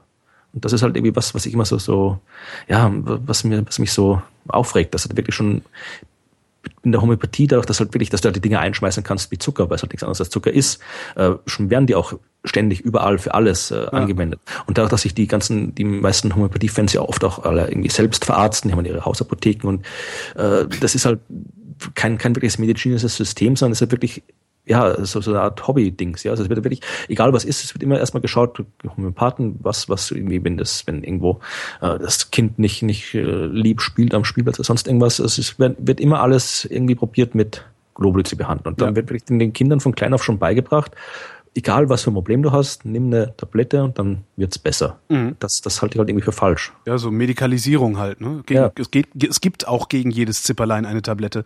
Das, das ist ja das Signal, was ja, du da sendest. Ja. Für die, ja, die Homöopathen, die Homöopathen haben ja auch für alles. Also wenn du dir durchliest, ja, liest, was die dafür für Symptomlisten haben, die ganzen, weil die, die, diese, die, kennst du diese Arzneimittelprüfungen, ja? Also die finden ja raus, ja, gegen was was wirkt, indem sie es einnehmen, wenn sie gesund sind, dann irgendwie alles aufschreiben, was ihnen so zustößt. Ja, also irgendwie, selbst irgendwelche Träume, ja, wenn du, wenn du irgendwie träumst, dass du irgendwie äh, ertrinkst, dann äh, hilft das Globuli gegen Atembeschwerden oder sonst irgendwas, ja. Also ich hab, musste mal durchlesen, da gibt's ja online viele diese Arzneimittelprüfungen ja. schon drin. Habe geträumt, einen alten Mann gesehen zu haben und sonst irgendwas. Das sind das alles das ist, das Glaubst du eigentlich, dass wir diesen Schwachsinn irgendwann mal loswerden? Das Nein. Ist, nee, ne? Das hört ja, nie auf. Bei Homöopathie ist der, das ist, also den Schwachsinn an sich werden wir nicht loswerden. Er kann vielleicht äh, mal wieder stärker oder weniger werden, aber gerade die Homöopathie, die ist, zumindest in Deutschland, die ist jetzt so, so, so drin in der Gesellschaft, so akzeptiert von, von wirklich die gesamten Gesellschaft, irgendwie von Apothekern, von Ärzten, von Gesundheitspolitikern, alle. Also das ist so, aber schon so drin in der Gesellschaft und anerkannt als äh, sanfte Naturmedizin, als Alternative und so weiter. Das, das kriegst du nicht mehr raus. Da, da habe ich auch keine Hoffnungen mehr, dass da irgendwie Aufklärung irgendwas bringt oder so weiter. Die Homöopathie, die ist da und die geht so schnell nicht weg. Hm. Ja, dann haben wir wenigstens was, worüber wir uns kaputt lachen können. Genau. War auch sehr schön, ich weiß gar nicht, wo das flog, flog heute flog das auf Twitter an mir vorbei, äh, so ein Cartoon, ähm, wo einfach nur, also einfach eigentlich nur ein Spruch, aber der war dann irgendwie illustriert und der Spruch war äh, auf Englisch halt, ähm, ich, ich sage ja nicht, also ich fordere ja nicht, die dummen Leute alle zu eliminieren, aber wir könnten doch einfach die Warnhinweise alle von den Packungen runter machen und dann löst sich das Problem von selbst. Das ja. fand ich irgendwie ein ganz nettes Ding. Ja, ob das was bringt, aber. Weiß ich auch nicht. Kommen wir zurück zur Wissenschaft. Hast du noch was mit? Ja, äh, schmeißt du ab und zu mal alte Hardware weg? Äh, ja, ja, in die orange Tonne. Wir haben, ah nee, die gibt's jetzt auch nicht mehr. Das kann, also du bist jetzt keine Raumfahrtagentur, aber nee. äh, das kann. Obwohl? Das kann ein Problem machen. Also es gibt einen Satelliten, das ist der International Sun Earth Explorer, ISEE, e. mhm. der ist 78 gestartet worden. Es hat dann irgendwie die, die Magnetosphäre der Erde untersucht und ist dann 83 nochmal irgendwie umgebaut worden, also nicht umgebaut, aber halt irgendwie umkommissioniert worden, um ein paar Kometen zu erforschen. Und der fliegt halt seitdem äh, um die Sonne, also ist jetzt quasi nicht im Orbit um die Erde, sondern um die Sonne mhm. und ein bisschen näher an der Sonne dran. Das heißt, der äh, ist schneller als die Erde. Und äh, mit jetzt äh, im im, weiß ich wann genau, irgendwann demnächst, im Sommer, glaube ich, im August, äh, holt der quasi ein. Also der kommt quasi von hinten an der Erde wieder, an der Erde wieder vorbei. Ist das das, das Ding, mit dem die nicht, nicht wissen, wie sie mit ihm reden sollen? Genau, also die haben das, das Ding ist noch, sie haben festgestellt, sie haben das letzte Mal, glaube ich, irgendwie 2008 mit dem geredet und haben, also nicht geredet, aber haben festgestellt, dass da immer noch ein Signal kommt von denen. Ja, also der hat immer noch sein, sein, sein Trägersignal, schickt der immer noch aus. Äh, beim letzten Mal 1999 hat man noch irgendwie detaillierter mit dem kommuniziert. Da haben noch zwölf von den 13 Instrumenten funktioniert. Und jetzt hat man sich überlegt, okay, wenn der jetzt schon so nahe vorbeikommt, dann könnten wir noch mal probieren, mit dem irgendwas zu machen. Genau, ein mhm. neues Programm drauf spielen, dass er noch mal irgendwie ein bisschen Wissenschaft machen kann. Äh, wenn der schon noch funktioniert, dann wäre das ja eine Idee. Das Problem ist nur, die haben jetzt beim äh, Goddard Space Flight Center äh, nachgeschaut und haben halt festgestellt, die haben die Hardware nicht mehr, um das Ding anfunken zu können. Die haben die Hardware nicht mehr, um mit dem Teil reden zu können. Die das kann aber doch, äh, ja, erzähl weiter. Ich, die könnten jetzt den neuen Transmitter noch bauen. Das war natürlich ein ganz, ganz, ganz, ganz äh, alte. Die haben schon wie 78, wie gesagt, sind die gebaut worden. 78 und, äh, ist das Ding gestartet. Wer weiß, genau. wann es gebaut worden ja, ist. Ne? Also, also 78, ja, Satelliten sind doch generell immer ein bisschen ein, zwei Generationen hinter dem aktuellen, was, was möglich ist hinterher, mhm. aber das ist Wahnsinn. Aber wie gesagt, das, äh, 1999 hat man diese alten, äh, alte Hardware quasi äh, weggeschmissen. Und äh, mittlerweile kann man eben nicht mehr mit dem Teil reden. Man könnte jetzt irgendwie neue Sachen bauen, klar. Das weiß man noch, was man da bauen müsste, aber das haben wir gemeint, das wäre halt zu teuer, um halt so einen alten Satelliten einfach anzufunken. Und jetzt fliegt das Ding halt vorbei, funktioniert noch, sendet noch Signale aus, aber wir antworten nicht mehr, weil wir die Hardware nicht mehr haben. Und die sind auch nicht in der Lage, also diese Hardware war dann wahrscheinlich auch eine Sonderanfertigung und ist jetzt auch nicht irgendwie auf Ebay noch von irgendeinem Sammler aus dem Keller äh, zu erstehen, oder? denke ich mal, dass die das geschaut hätten, dass wenn das jetzt halt wirklich irgendwas Spezielles gewesen wäre. Vor allem das Problem ist ja, dass sich auch die die Infrastruktur rundherum geändert hat. Ja, also jetzt hast du irgendwie ganz anderes das NASA Deep Space Network, mhm. äh, mit dem die NASA mit ihren Raumsonden äh, kommuniziert. Das äh, ist ja auch was, was jetzt nicht irgendwie schon schon so ewig lang existiert, das und, äh, sich ständig ändert. Das heißt, du hast doch eine ganz andere Infrastruktur rundherum, äh, in die die alte Hardware vielleicht gar nicht mehr reinpasst, so wie es damals war. Das heißt, du müsstest dann irgendwie, du musst quasi brauchst was, was einerseits mit dem alten Teil reden kann andererseits mit dem modernen, mit der modernen Infrastruktur zusammenpasst. Und das ist halt äh, anscheinend zu teuer oder zu kompliziert ist zu machen. Oder es hat einfach nur keiner dran gedacht, weil das natürlich auch, das, das ist halt zwei Generationen von Forschern und Politikern und, und allem sind mittlerweile vergangen. Ne? Ich glaube, in dem Fall war das Problem, dass man quasi das vergessen hat, das Teil abzuschalten. Ja, also es, man, es war eigentlich schon, schon äh, alles, die Mission war zu Ende und man hat es einfach nur nicht, nicht kein Deaktivierungssignal geschickt. Das heißt, darum funkt es immer noch vor sich hin, aber man hat eigentlich nicht damit gerechnet, dass man mit dem nochmal reden wollen würde. Hat sich das irgendwie in der Neuzeit geändert oder ist, machen wir mit allen Sonden, die wir so rausschicken, dasselbe? Also werden die, wenn die irgendwann mal wieder zurückkommen, auch ungehört bleiben? Ja, die meisten kommen ja nicht zurück. Also die, die äh, wirklich ganz weit draußen sind, so wie Voyager 1 und 2, die halt wirklich, die kommen ja auch nicht zurück. Also ja, nee, die kommen so, dann ganz die, anders die, zurück bei Star Trek. Star Trek, genau. nee, aber da, aber das Ding, ja. die sind ja auch, sind auch 77 äh, losgeflogen. Und ich meine, da hat man wirklich, mit denen hat man kontinuierlich geredet seitdem. Ja. Also da ist quasi, die sind quasi mit, da ist die Technik quasi immer mitgewachsen. Ja. Also die, mit denen hat man seitdem ständig Kontakt gehabt. Mhm. Aber und die ganzen anderen Teile, die man irgendwo losschickt, halt irgendwie ins, weit raus ins Sonnensystem, äh, die kommen auch nicht mehr zurück. Also da, die machen halt das, was sie machen sollen und dann irgendwann meistens äh, sterben die dann eh von selbst weg, weil die natürlich irgendwie keine Energie mehr haben oder sonst irgendwas. Mhm. Und äh, dann hat man keine Kommunikation äh, mehr übrig. Und die, die in der Nähe der Erde sind, ja, die, äh, je nachdem, wie hoch die sind, entweder die stürzen wieder zurück und verglühen in der Atmosphäre oder sie werden irgendwann ein schöner großer Weltraummüll. Das heißt, das ist jetzt äh, die Nummer, die da jetzt passiert, ist ein bedauerlicher Einzelfall. Das ist in dem Fall schon ja. Also es ist okay. äh, nicht jetzt. Ich dachte, man müsste, man müsste jetzt die Hände über dem Kopf zusammenschlagen und. Äh, nee, es ist nicht so, dass da irgendwie lauter wild piepsen und fiepen, sondern die durchs All fliegen, die irgendwie mit uns reden. Hallo, hallo. Genau. ist hier jemand? Hallo? ja, nee. Nee, das ist nicht der Fall. Aber das ist so eine schöne Geschichte, dass man mal bitte sieht, es lohnt sich nochmal irgendwie den alten Kram aufzuheben, weil vielleicht man weiß nie, was man noch brauchen kann. Ja, im Zweifelsfall schenkt man es halt irgendwelchen, irgendwelchen Amateurastronomen oder so und sagt, hier, guck mal, alter Pröll, nimm mal. Vielleicht könnt ihr damit noch was anfangen. Und, und dann funken die den Satelliten an und sagen dem, der soll jetzt irgendwie die Erde angreifen oder man weiß da ja nie. Ne? Satellitenhacker. Genau. Oh, das wäre das wär mal geil, oder? Ja, nicht, das irgendwie, ich kann, ich kann mal rein, das hat irgendwie in der Anfangszeit der Piratenpartei, da hatten irgendwie mal irgendwie so eine Untergruppe der Piraten hat irgendwie mal geplant, den eigenen Satelliten zu bauen und irgendwie ins All zu schießen oder sowas. Es gibt auch gerade, es gibt auch irgendwo so einen, so, einen, so einen Typen oder eine Gruppe von Leuten, die gesagt haben, okay, wir müssen jetzt mal anfangen, eine Enterprise zu bauen.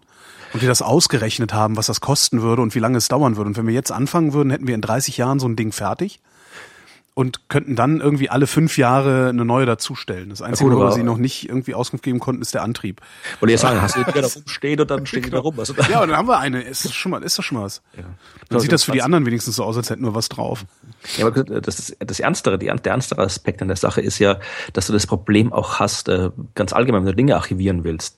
Ja. Wenn du jetzt irgendwie, du musst ja quasi nicht nur irgendwelche alten Tonbänder oder sonst irgendwas aufheben, sondern du brauchst immer auch Geräte aufheben, mit denen du Dinge abspielen kannst. Ja. Oder halt immer nicht nur, du musst halt quasi auch, und die halt irgendwie auch, auch, äh, es ist vermutlich leichter irgendwie alte, alte Bücher, Tonbänder, CDs sonst irgendwie vernünftig aufzuheben, Daten aufzuheben, als die Geräte aufzuheben, die die Daten dann irgendwie lesen können. Ja, absolut. Äh, das, also das, das, wie, wie will man das auch machen? Also das, ja, das, ja, es muss, es muss halt auch, es muss halt auch äh, störungsfrei funktionieren. Das, du hast ja auch noch das Problem, wenn du Daten aufhebst. Ich habe mal vor, ach, ich weiß, es ist ewig her, da habe ich mal mit jemandem eine Sendung auch gemacht.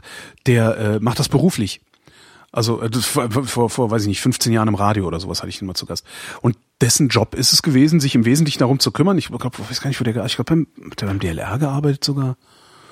Ich weiß es gar nicht mehr. Äh, dessen Job war es, sich im Wesentlichen darum zu kümmern, wie man denn Daten und also Daten speichern und lesbar halten kann. Und der wusste keine Antwort. Das fand ich schon sehr, sehr äh, bemerkenswert. Ja, bitte. Es nutzt, es nutzt halt nichts, wenn du irgendwelche Tonbandarchive hast, aber keine Abspielgeräte oder keine Ersatzteile dafür. Wenn du Tonbandarchive hast, du musst, du, du kannst halt nicht ein Tonband einfach so lagern. Das geht halt Das nicht. ist klar, ja. Das Einzige, was du einfach so lagern kannst, das ist halt Mikrofilm, also überhaupt Film, also Celluloid, wenn man das unter ne, Luftabschluss und so, dann, dann funktioniert das ewig.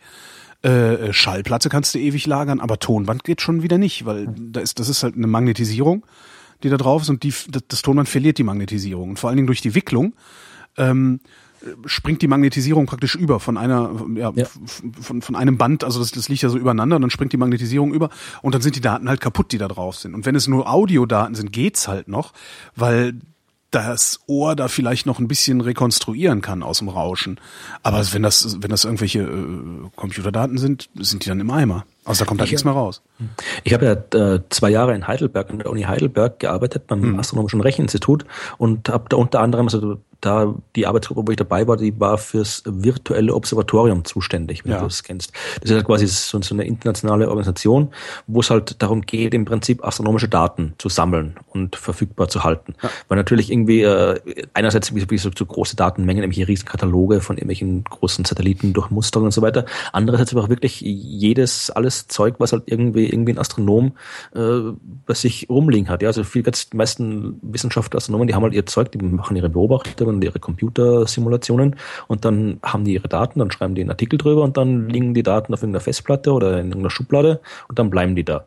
Und äh, das ist natürlich irgendwie ein bisschen einerseits dieses äh, Verschwendung, weil mit den Daten vielleicht irgendwie wer andere was anfangen könnte, der vielleicht irgendwie dann eine Idee hat, was er machen kann, auf die der andere gar nicht gekommen ist.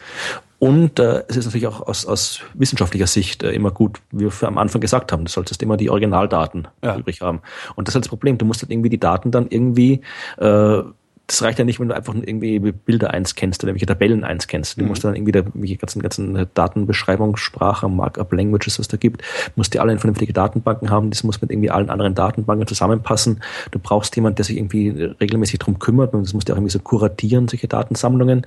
Müssen dann wieder irgendwie schauen, wenn jetzt irgendwie wieder eine neue Computergeneration kommt, dass die dann wieder irgendwie äh, kompatibel ist und alles. Also das ist gar nicht so einfach, die Daten da ständig irgendwie äh, dauerhaft verfügbar zu halten, selbst wenn es nur Daten sind, ja, die du theoretisch beliebig lang immer irgendwo hinkopieren kannst. So, Du musst sie halt, das sagte der damals ja. auch, du musst sie halt ständig kopieren. Also du bist halt eigentlich gezwungen, diese Daten immer wieder zu kopieren äh, in so einem kontinuierlichen Prozess. Und klar wird Speicher immer billiger, aber die Datenmengen werden halt auch immer größer. Und irgendjemand muss auch eine Auswahl treffen, was du kopierst und was nicht. Ich, Genau. also das wird noch ein Riesenproblem. Weil, also, so, weißt du, aus allen, aus allen Epochen, früher haben sie es in Stein gemeißelt, dann haben sie irgendwann angefangen, Buchdruck zu machen, Schallplatten zu pressen. Da ist überall was übrig geblieben. Aber aus der heutigen MP3 und, und papierloses Bürowelt, äh, ich weiß nicht, ob wir so viel hinterlassen in Zukunft. Also ah, wir, wir produzieren ja kaum noch Artefakte, also zumindest äh, ich sag mal, Artefakte, die Inhalte transportieren. Klar, Artefakte produzieren wir so viele wie noch nie. Das stimmt, ja gut, mein Bücher, ich glaube, so schnell werden die Bücher nicht aussterben, aber stimmt. die werden vermutlich eher irgendwie alle verschrottet oder so. Also die werden, gut, aber es gibt immer Bibliotheken, die lagern, ich glaube, weiß nicht, wie es in Deutschland ist, in Österreich ist immer noch so, dass von jeder Publikation, Deutsche selbst wenn es selbst wenn es eine Schülerzeitung ist, wie damals, wie, wir in Österreich eine Schülerzeitung gemacht haben, mussten wir von jeder Schülerzeitungsausgabe irgendwie zwei Exemplare in die Nationalbibliothek schicken. Also dass das, äh, die archivieren immer noch alles, was sie in die Hände kriegen. Ob Schülerzeitungen, weiß ich nicht in Deutschland, aber sonst geht ja auch alles ins, ins ich weiß nicht, was ist das, Nationalarchiv und die Deutsche Bibliothek, Deutsche Nationalbibliothek, ich weiß gar nicht wer, aber da gibt's, die, die wollten ja auch mal Webseiten archivieren.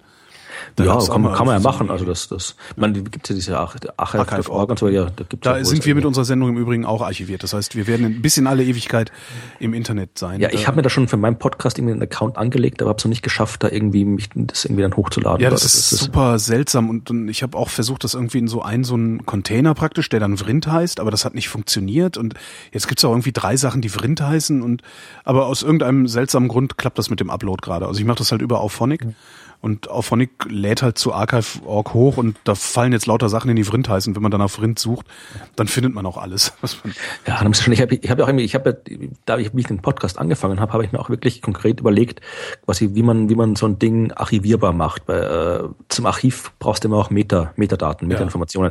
Und äh, das ist ja quasi beim Text, das ist ja kein Problem. Meine Blogartikel, die kannst du halt irgendwie Volltext durchsuchen und so weiter, das ist ja kein Problem. Bei Podcasts äh, kannst du es nicht. Ja, da haben wir, wir haben halt, also einige von uns Podcastern haben halt das Glück, dass es äh, die Shownotes gibt, die ähm, dann tatsächlich hingehen und die, die Sendung verschriftlichen. ja, das ist es, quasi bei mir ist das, also darum, darum habe ich von, von Podcast Folge 1 angefangen bei mir, in Sternengeschichten, habe ich wirklich auch äh, quasi eine schriftliche Version von jedem Podcast. Das ist jetzt irgendwie kein exaktes äh, Skript quasi äh, von jeder, aber ich habe quasi von jeder, jeder ich, ich habe keine Gespräche, die jetzt irgendwie äh, sind, sondern einfach nur quasi eine Geschichte, die ich erzähle. Und die gleiche Geschichte habe ich immer auch annähernd so, wie sie im Podcast auftaucht, aufgeschrieben. Das heißt, ich habe die alle irgendwie aufgeschrieben, aber habe es noch nicht irgendwie rausgefunden, wie ich das dann irgendwie sinnvollerweise mit meinen Audiodaten zusammentue, dass da irgendwie ein vernünftiges Ganzes rauskommt. Also mhm. die, die MP3s und die äh, Text, der Volltext zu dem MP3 dazu, die liegen alle bei mir rum, aber ich habe es nicht geschafft, die irgendwie vernünftig in irgendein Archivsystem irgendwie zusammenzubasteln. Aber zumindest äh, Daten habe ich zumindest mal zumindest das. Ich gucke gerade im Archive.org, es ist nicht so gut sortiert, also man muss schon sehr glauben, um. Aber, aber gut, es, es, Hauptsache es liegt da. Das finde ich schon irgendwie sehr romantisch. Also so dieses Ewigkeitsding, das gefällt mir sehr gut. Ja, wenn dann ja aber das mit der Durchsuchbarkeit ist echt, ja, stimmt. Hm. Wenn dann die Aliens in einer Million Jahre kommen, dann hören sie irgendwie Elvis Presley, Shakespeare und Holger Klein. Genau. Und denken, ja, das ist alles so religiöse Artefakte. Kultisch. Genau. ist ja alles kultisch. Irgendwie, man, man hat ja immer das Gefühl, e-, egal was die Archäologie so ausgräbt, alles war kultisch, alles war irgendwie religiös motiviert und äh, niemals ja. hat irgendjemand Spiele gespielt oder so. Und wenn dann ja. nur aus religiösen Gründen. Ja, es ist vielleicht auch so, dass irgendwie zumindest irgendwie früher der, der, der religiöse Kram, wenn das äh, zentrale wenn, Motiv. Ja, wenn, wenn die Menschen irgendwas gebaut haben früher, die haben halt nicht irgendwie sich wie heute irgendwelche tollen von Architekten super Häuser hingebaut, sondern die hatten nämlich Hütten und das Einzige, wo sie wirklich Geld ausgegeben haben dafür, waren halt die Kirche in der Stadt, die mhm. halt dann, wo dann alles reingeflossen ist und das war halt die, die dann irgendwie überlebt hat. Also Stimmt, weiß ich nicht, ob das dann irgendwie, also das halt quasi, da hat halt die, die, die, da hatten die, die Götter, Religionen, da hat wieder der, der Gott, Kaiser, hat er wie gesagt, so, hier alle große Pyramide bauen, los geht's. Und, und dann klappt äh, dann, das auch, ne? Genau, also wenn jetzt irgendwie Merkel sagt, bau eine Pyramide, dann wird sie Pech haben. Also das ist halt irgendwie, insofern ging es vielleicht früher noch leichter, irgendwie für die Religion dauerhafte Dinge zu schaffen, als es jetzt kann. Aber Wer weiß, aber der Thebart von Elst war schon auf gutem Weg. Ja, gut, genau. Und es, es gab, es gab auch mal, ähm, war das in Sachsen-Anhalt, gab es auch mal ein Projekt, eine Pyramide zu bauen. Richtig, richtig, habe ich gehört ähm, von ja, das, das Begräbnisdingens, oder? Nein, nee, das war eigentlich, war das, äh, ich weiß nicht, also vermutlich war das der Versuch, Kulturförderung abzugreifen. Ähm, das kann man ja immer ganz gut. Also man muss ja nur versuchen, irgendetwas als Kunstprojekt durchzudrücken, dann funktioniert das auch. Und das, das, das sind halt ein paar hingegangen, ein paar bekloppt, ich glaube, die kamen sogar hier aus Berlin, ähm, haben sich überlegt, okay, äh, wenn wir in Sachsen-Anhalt äh, da und da, also ne, Frei, Freifläche, große Freifläche, eine Pyramide mit den, den Dimensionen bauen, ähm, dann wäre schla ist schlagartig die Arbeitslosigkeit in Ostdeutschland weg ähm, weil da ja alle dran beteiligt sind, diese Pyramide zu bauen. Und äh, finanziert würde das eben dadurch, dass äh, jeder Bundesbürger äh, da praktisch einen sich gewidmeten Stein ein, selber einbauen kann, dann hilft er halt mit, oder einbauen lassen kann gegen Geld äh, so dass diese Pyramide dann hinterher praktisch den, äh, ja, die Bundesbürger repräsentiert oder sowas. Dann haben die sich einen Architekten gesucht, der das Ding komplett durchgeplant hat irgendwie und haben dann äh, ja riesen Zinnober gemacht, auch mit einer Pressekonferenz und so. Und dann hat sich, äh, obwohl das eigentlich alles nur so ein Witz war, ne, also so ein Gedankenspiel oder ein Gedankenexperiment, hat sich dann an, anscheinend, ich krieg's auch nicht mehr genau zusammen, so zehn Jahre her oder so, hat sich irgendwie eine, eine Bürgerinitiative gegründet, die äh, Proteste gemacht haben gegen dieses Bauvorhaben und so. Ähm, ja, das ist sehr ernst genommen worden. Kram ich raus, schreib's in die Shownotes. Ja. Aber das fände ich aber cool. Mehr, mehr sinnlose Monumentalbauten. Das, das schafft, das schafft Arbeitsplätze, schafft ja. Tourismus und so weiter. Ich finde das ein guter Konjunkturplan. Eigentlich, äh, eigentlich ja. Mich fragt ja keiner. Nee, nee also, aber es funktioniert offensichtlich, äh, glauben die Leute, dass man sowas tatsächlich machen würde, wenn man es nur äh, lautstark genug ankündigt. Apropos große Monumentalbauten. Der äh, CERN, Europäische ja. Kernforschungszentrum, plant, also plant, denkt drüber nach über die nächste Generation der Teilchenbeschleuniger. Der aktuelle, der LHC, der ist ja 27 Kilometer äh, mhm. lang. Das ist schon durchaus viel. Was, äh, warst du schon mal dort? Äh, nee. Nee, also ich hatte, hatte Glück im Sommer einmal äh, dorthin zu dürfen und habe mhm. wirklich auch alles gesehen, also wirklich auch, auch runter in die, in die Tunnel und zu den ganzen Riesendetektoren. Das sind wirklich alles, das sind wirklich gewaltige Teile, also das ist echt fantastisch. Und also dieses 27 Kilometer lange Tunnel ist schon groß und die nächste Generation, das ist der, äh, heißt zumindest momentan der Future Circular Collider, FCC. Mhm. Werden sich die Leute bei, hier, bei mir zu Hause in Jena freuen drüber. Wieso? Äh, FC Karl Zeiss Jena ist auch FCC. So. Ja, also dieses Teil, das soll dann 100 Kilometer äh, Umfang haben. Und das ist dann schon wirklich groß. Also momentan der LHC, der schafft äh, eine Kollisionsenergie von 14 Teraelektronenvolt. Also das ist die Energie, die halt die Kollision hinbekommt. Und das ist schon verdammt viel im Vergleich zu dem, was, was äh, vorher möglich war bei den anderen Beschleunigern, wie das Tevatron in den USA und so weiter. Äh, und dieser FCC, der soll äh, bis zu 100 Teraelektronenvolt schaffen. Also noch eine Größenordnung mehr, also nochmal äh, noch mal zehnmal mehr als der alte. Wozu das, bauen die den? Was wollen die detektieren damit? Wissen ja, das, du musst dir die Dinger so vorstellen, äh, wie eine im Prinzip wie ein, wie, ein, wie ein Teleskop, ja. Also wenn du ein größeres Teleskop hast, kannst du mehr Licht sehen. Und dann kannst du Dinge sehen, die du vorher nicht sehen konntest. Und bei den Beschleunigern geht es darum, äh, es geht ja nicht darum, dass du jetzt quasi gezielt, so das ist wie die Sache mit dem Higgs-Teilchen am ja. LHC. Das war ja was, wo man wirklich, das war ein, wo man wirklich vorher wusste, äh, dieses Teilchen könnte existieren und wenn es das tut, dann in dem und dem Energiebereich. Und wenn wir dieses Teil bauen und das Teilchen existiert, dann finden wir es. Und wenn wir es nicht finden, dann existiert es nicht. Ja, also das war wirklich so eine Situation, wo man wirklich vorher schon wusste, dass man am Ende so oder so zu einem Ergebnis kommen wird. Aber generell geht es bei den, bei den Kollisionen darum, dass du einfach mal zwei Teile aufeinander schmeißt und dann wird dabei jede Menge Energie frei. Also je äh, heftiger du die aufeinander schmeißen kannst, desto mehr Energie hast. Und diese Energie, die bei der Kollision frei wird, die regt diese ganzen Teilchenfelder an. Ja, also da die, die moderne äh, Teilchenphysik beschreibt ja die ganzen Teilchen, Elektronen und so weiter, Quarks ja nicht mehr als als kleine Teilchen, so als, wie man sich mal vorstellt, irgendwie so als, als kleine Kügelchen mhm. und auch nicht irgendwie als Wellen, sondern eben als Felder. Ja, es gibt quasi schon das Elektronenfeld, das ist überall. Ja. Und wenn das Feld angeregt wird, dann kommt da eben so ein Elektron raus. Jetzt wirklich ganz simpel gesagt. Mhm. Äh, Teilchenphysiker bitte weghören jetzt ja. Äh, und äh, was da rauskommen kann aus einem Feld, hängt davon ab, wie stark du es anregst. Ja, also wenn das, äh, äh das Elektron ist, hat irgendwie eine gewisse Energie X, ja, Mhm. Und Masse, Energie ist das gleiche. Also du kannst quasi, das Elektron hat eine gewisse Masse, die Masse entspricht einer Energie X. Und wenn ich das äh, Elektronenfeld mit dieser Energie X anrege, dann kann das Elektron rauskommen. Wenn die Energie kleiner ist, dann kommt kein Elektron raus, weil es nicht reicht. Mhm. Und äh, wir können halt bis jetzt nur die Teilchen entdecken, äh, die eine Masse haben, die kleiner als 14 Teraelektronenvolt ist, beziehungsweise noch weniger, weil noch der LHC noch nicht mit voller Kraft läuft. Mhm. Wenn es da draußen noch andere Teilchen gibt oder andere irgendwelche physikalischen Effekte, die halt bei größeren Energien äh, erst sichtbar werden, dann sehen wir die nicht, weil wir diese Energie nicht erzeugen können, weil wir halt die Felder nur mit diesen äh, 14 Teraelektronenvolt anregen können und nur das rauskriegen können, was halt diese Masse hat. Und alles, was schwerer ist, das äh, sehen wir nicht. Und wenn wir das sehen wollen, dann brauchen wir halt größere Beschleuniger, die mehr Energie hinbekommen. Es ist wie im Prinzip die, die Beschleunigerenergie ist das gleiche wie der Durchmesser vom Teleskop. Je Nur in die andere durch, Richtung. Ja, also wie gesagt, genau. Also je, wenn wir, wenn wir, je größer wir das Teleskop machen, desto mehr können wir sehen. Ja, also dass dieses Riesenteleskop, was in Chile gebaut wird, das European Extremely Large Teleskop, das äh, wird halt äh, zum Beispiel dann in der Lage sein, diese ganzen Planeten zu sehen, die wir jetzt erst indirekt detektiert haben. Ja, also da haben mhm. wir indirekt gesehen, dass es die Planeten geben muss, aber wir können sie nicht sehen. Und das Teleskop wird sie sehen können. Genauso wird dieser FCC, wenn er gebaut wird, dann vielleicht äh, Teilchen und äh, physikalische Effekte sehen können, die wir halt jetzt nicht sehen können. Und dazu braucht man halt immer größere Beschleuniger. Ich habe auch noch was. Kugelblitze. Kennst du?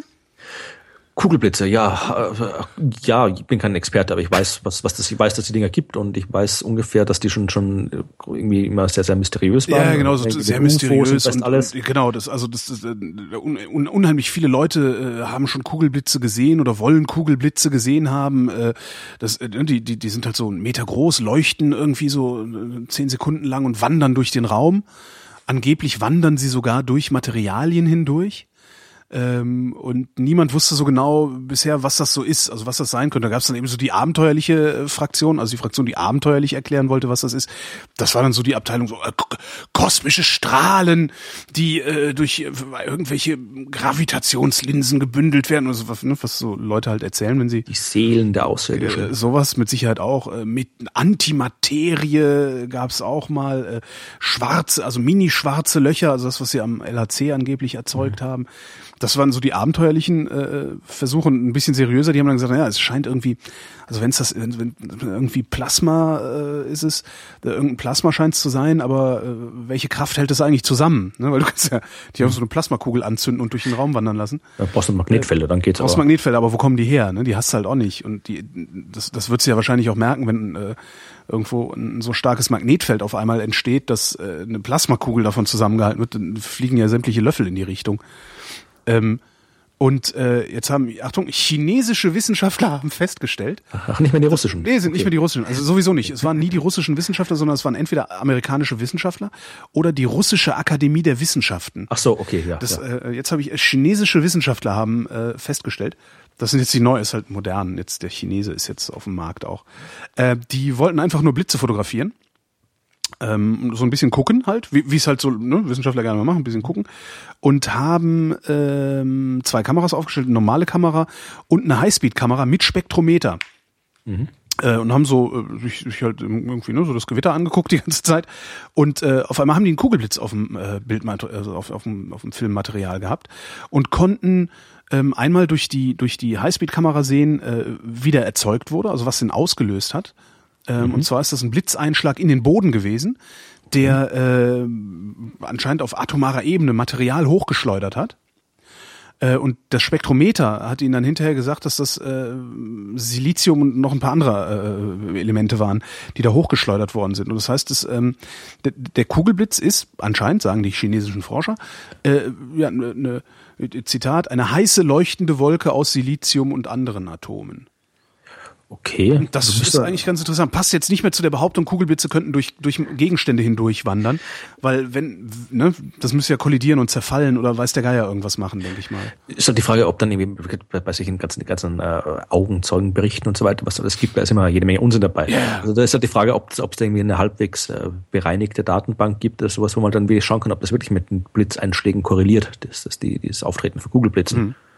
Oder ob die irgendwie auch noch anders wo die anders herkommen. Aber ja, also es war jetzt aber ein schöner Zufall wahrscheinlich auch nur. Also sie haben, sie haben ihn halt unmittelbar äh, Folge eines Blitzeinschlages gesehen. Der, der Blitzkanal selber war dann weg und der Kugelblitz ist noch ein paar Sekunden äh, rumgewandert.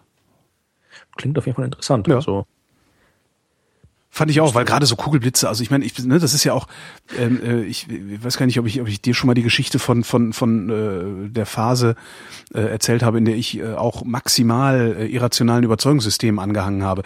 Und bei mir kommt dann direkt so Kugelblitze, da assoziiere ich direkt wieder so diese ganzen alten Geschichten, äh, die man sich damals erzählt hat, so diesen ganzen Schwachsinn, also mit so. Ja, gibt es auch was von Erich von Däniken drüber, oder? Mit Sicherheit. Mit, äh, und wenn nicht von Erich von Däniken, dann hier dieser andere. Wie heißt der? Äh, es gibt doch noch einen, der, der, ah, uh, ja, ich weiß nicht, was du meinst. Dreieck und, und, und so. Ja, äh, Berlitz. Berlitz, genau. Ja. Berlitz, nee, es gibt noch einen. Noch einen. Berlitz. Es gibt einen ganzen Haufen von den Typen. Ja, aber stimmt, aber es gab noch irgendwie einen berühmten. Berlitz, stimmt, den gibt's auch. Doch, Charles Berlitz war das, ne? Ja. Der war irgendwie auch mit, mit dem Bermuda-Dreieck und äh, Philadelphia-Experiment und so, ne? Genau, Atlantis hat er, glaube ich, auch nicht. Atlantis, ja. Wo ist denn Atlantis aktuell eigentlich?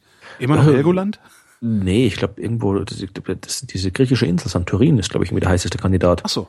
Weil da weiß man wirklich, dass da halt irgendwie ein großer, großer Vulkanausbruch war, der die ganze Insel weggesprengt hat und irgendwie eine Flutwelle, die dann irgendwo nach, nach, nach Kreta rüberkam und dass da in Kreta schon eine Kultur war, diese, diese minoische Kultur. Also mhm. Also das würde zumindest passen, dass da halt irgendwie ein großes äh, Ereignis war, wo eine ganze Insel hops gegangen ist und äh, einigermaßen brauchbare Hochkultur in der Nähe, die drüber Bescheid wissen konnte.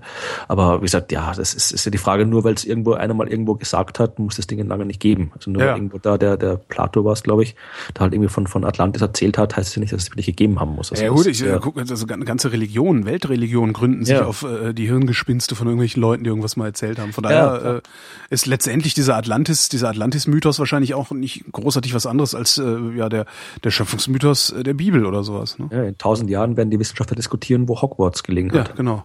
Darauf, also allein deshalb will man doch unsterblich sein, um ja. einfach dabei zuzugucken, am besten so von außen und sich zu amüsieren und zu denken, also, äh, bis in alle Ewigkeit die Welt trollen. Genau.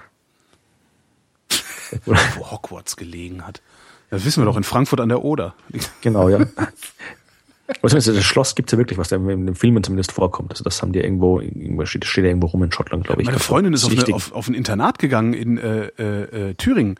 Thüringen? In Thüringen? Ja, Schulpforte. Ja, genau, Pforte, ja, genau. Das sieht da halt genau, das sieht genauso das aus wie Hogwarts. Ja. Das ist ziemlich cool. Also ich habe da mal, wie ich noch in der Uni Jena war, gibt es immer so ein Projekt, wo du halt irgendwie, wie heißt das irgendwie, Facharbeit oder sonst irgendwas, irgendwo, wo Schüler halt irgendwie in der Abiturklasse halt irgendwie so eine kleine, witzige wissenschaftliche Arbeit machen, mhm. die sie dann auch in gemeinsam mit eben irgendjemand von der Uni machen. Also die kommen an die Uni und machen da gemeinsam irgendwas. Und da war eben eine, so eine Schülerin von Schulpforte, die dann, die hat was über Exoplaneten gemacht und mit mir halt als einer der Betreuer und ich durfte dann, der musste halt auch dann quasi im Rahmen des Abiturs, mussten dann eben auch mal, wie halt so eine Art Mini-Verteidigung bei der Doktorarbeit. Also mhm. mussten dann ihre Arbeit vorstellen, irgendwie Fragen von den Prüfern beantworten und so weiter. Und ich war da eben auch äh, eingeladen und die hat mich dann irgendwie rumgeführt durch dieses äh, Ding. Also das ist echt geil dort. Also dass da ich weiß nicht, ich war nicht auf dem Internat, ich weiß nicht, ob das wirklich so cool ist, wie es in den ganzen Kinderbüchern immer früher war, wie Burg Schreckenstein und was da alles gab, so ja. was dann immer wahnsinnig toll war, im Internat zu wohnen, ob es wirklich so ist, wie man das ist, aber rein, rein von der Architektur her war das schon ein ziemlich tolles Ding. Ja, fand ich auch. Also ich war sehr, sehr geflasht, als ich da mal mit der lang gelatscht bin. Ja, ja sollen wir Fragen beantworten? Weiß ich nicht. Ich habe noch ein bisschen Gossip, äh, Gossip-fähige, so. äh, Gossip-fähige Themen mit äh, dabei. Die können wir, also, die, sind, Gossip, also. die sind relativ kurz. Das ist dann so. Äh, ich, ich bin ja immer ein Freund auch von Partywissen. Ne? Ähm, ich nicht, dann, echt nicht? Nee, ich finde das ganz schon, schon, aber was ich, was, wo ich kein Freund bin, sind diese ganzen Bücher, diese, gibt ja diese Rubriken in den Zeitungen, irgendwie unnützes Wissen so, und so weiter. Ankovics Handreichungen. Äh, ja, von, der, der ist noch recht gut, aber was es da immer alles gibt, es gibt in diversen Zeitungen gibt es immer diese Rubriken irgendwo. Und ich, wenn ich habe einmal mal die Mühe gemacht, äh, das Zeug nachzurecherchieren. Ja. Und bei irgendwie 70 Prozent von den Fakten da drin schon, die einzigen Quellen, die du hattest, waren andere Listen dieser Art. Aber ich habe ja, nie irgendwo irgendwie eine Primärquelle gefunden im Zeug. Also die, die dürften anscheinend irgendwie alle nur voneinander abschreiben. Was, es gibt übrigens, fällt mir da gerade ein, einen wunderbaren Twitter-Account, der heißt Stimmt halt nicht. Das, ja, das klingt schon mal gut. Ja, ist total klasse. Das sind halt auch, also die, die da, kommt relativ, die machen relativ wenig Output, aber äh, immer wenn die über irgendwas stolpern, wo halt, äh, ich sag mal so der der gesunde Menschenverstand oder oder äh, der der der Mainstream oder das das Partyküchenwissen sagt, ja, ist halt so, weiß man doch. Ähm, das recherchieren die dann halt und veröffentlichen halt halt unter der Rubrik, unter der Rubrik stimmt halt nicht. Finde ich halt eine schöne Rubrik irgendwie. Stimmt halt, ja. ja. Es ist ja schön, was du da erzählst, aber stimmt halt nicht. Ja, ja aber so richtig so, so, so Trivial Pursuit Wissen, also wirklich so gute Fakten, die, die mag ich auch gerne. Also das ist irgendwie so, so Klugscheißer Fakten, ja. Da ja klar, man muss halt immer nur aufpassen, dass man nicht, nicht, also dass man nicht ins Klugscheißern kommt, weil niemand mag Klugscheißer. Ne? Das ist halt immer schwierig, dann die Dosis zu finden. Aber also eigentlich will man ja jedem dann immer sagen, so hör mal, du redest gerade Unsinn, aber äh, genau damit machst du dich halt maximal unbeliebt. Genau. Aber wen ich zum Beispiel super finde, ist Christoph Drösser in der Zeit. Stimmt, den kenne ich ja. Das, die das, die Rubrik Stimmt's. Der hat doch auch so ein, ja genau, das, hat, das gibt doch auch das Audio-Dings, oder? Echt? Ich glaube, ich habe immer, ich glaube, das ist der Christoph Drösser. Ich habe irgendwie so, so einen Podcast irgendwo abonniert mit Dingens. Das heißt, ist das NDR oder so? Das ist eine ganz kurze Rubrik, irgendwie ein paar Minuten lang, mhm. von irgendeiner so eine, irgendeinem Radio, wo halt irgendwie, wie ist auch so kurz, kurz irgendwelche Dinge, Dinge äh, nachschaut, ob die halt stimmen oder nicht. Ich glaube, das ist auch Christoph Tross. Ich glaube, das heißt auch stimmt. Ja, wahrscheinlich. Also sie wären ja blöd, wenn sie das nicht noch fürs Radio äh, ausschlachten mhm. würden, weil recherchiert ist es. Äh, kurz genug ist es auch. Da musst du nur mal kurz über den Text mhm. redigieren, dass du ihn äh, vernünftig im Radio vortragen kannst, weil die sind halt zum, zum Lesen geschrieben und das hört sich nicht so gut. Na, äh, was ich bei dem gefunden habe, das fand ich ganz schön, das, äh, letzte Woche, glaube ich, äh, da ging es um die Magengröße. Also ob der Magen tatsächlich äh, größer und du kennst das vielleicht, wenn man so sagt, so, ja, ich habe jetzt tagelang so wenig gegessen, mhm. mein Magen ist total klein, ich äh, werde schnell satt und umgekehrt. Ähm, das ist ja sind ja gerne solche Sachen, wo der Volksmund sagt, ja klar, ist so äh, wo es aber oft nicht so ist, wie zum Beispiel bei Erkältung, ne, mit nassen Haaren rausgehen. Ja. Also man, man wird ja. nicht krank, wenn man mit nassen Haaren rausgeht. Also du kannst dir deinen Magen dehnen, glaube ich. Das machen du kannst den Magen dehnen, genau. Die CS-Sportler, wenn man gehört, die schlanke, Training, ja. schlanke Menschen, schreibt, die haben einen Mageninhalt von durchschnittlich 100, äh, von 1100 Millilitern. Und bei Fettleibigen ist das Volumen fast doppelt so groß. Okay. Ja, und dann haben sie noch geguckt, was Ursache und was Wirkung ist ähm, und äh, haben auch eine, auch eine Studie gefunden aus dem American Journal of Clinical Nutrition. Ähm, ein, ein Wissenschaftler, der mit Nachnamen Geliebter heißt, was ein schöner Name ist, finde ich. Äh, und der, der hat nachgewiesen, dass Ess Essgewohnheiten das Magenvolumen beeinflussen. Ähm, das heißt, wenn Fettleibige auf Diät gesetzt werden, also die haben vier Wochen auf Diät gesetzt und der Magen ist um ein Drittel geschrumpft. Das heißt, es funktioniert tatsächlich, dass man seinen Magen kleiner kriegt, äh, ohne da irgendwie jetzt so, so, so eine Schlinge drum legen zu lassen, was so. Stell mir auch Leute vor.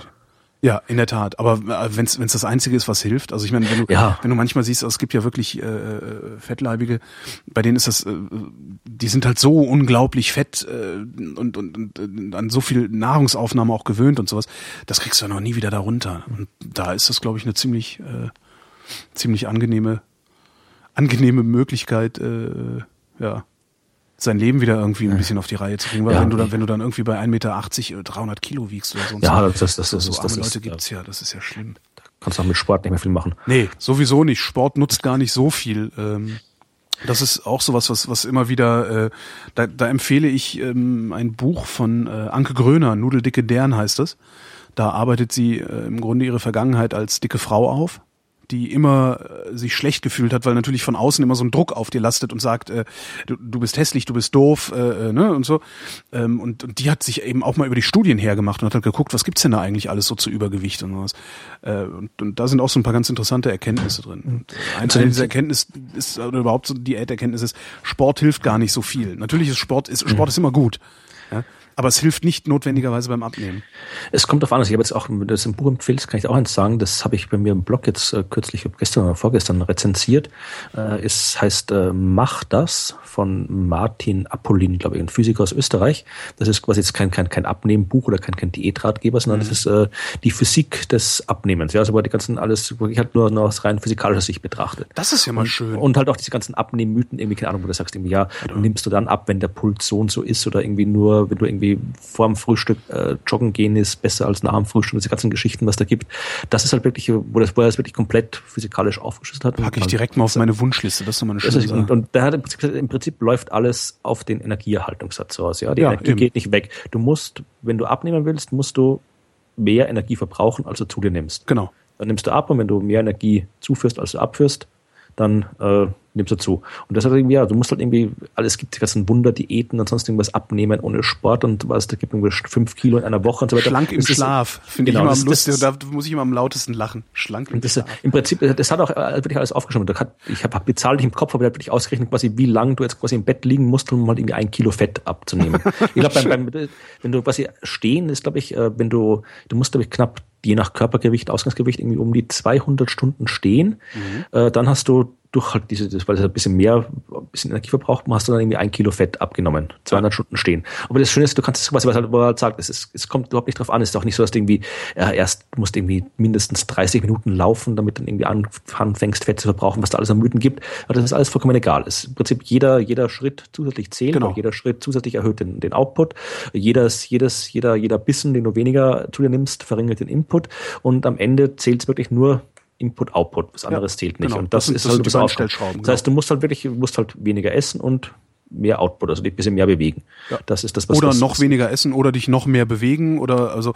Aber was was ganz interessant ist, ich krieg das natürlich auch wieder nicht mehr so zusammen. Aber irgendwer hat auch mal ausgerechnet, wie der Energieverbrauch beim Joggen ist und wie der Energieverbrauch beim normalen Spazierengehen ist und das nimmt sich nicht viel.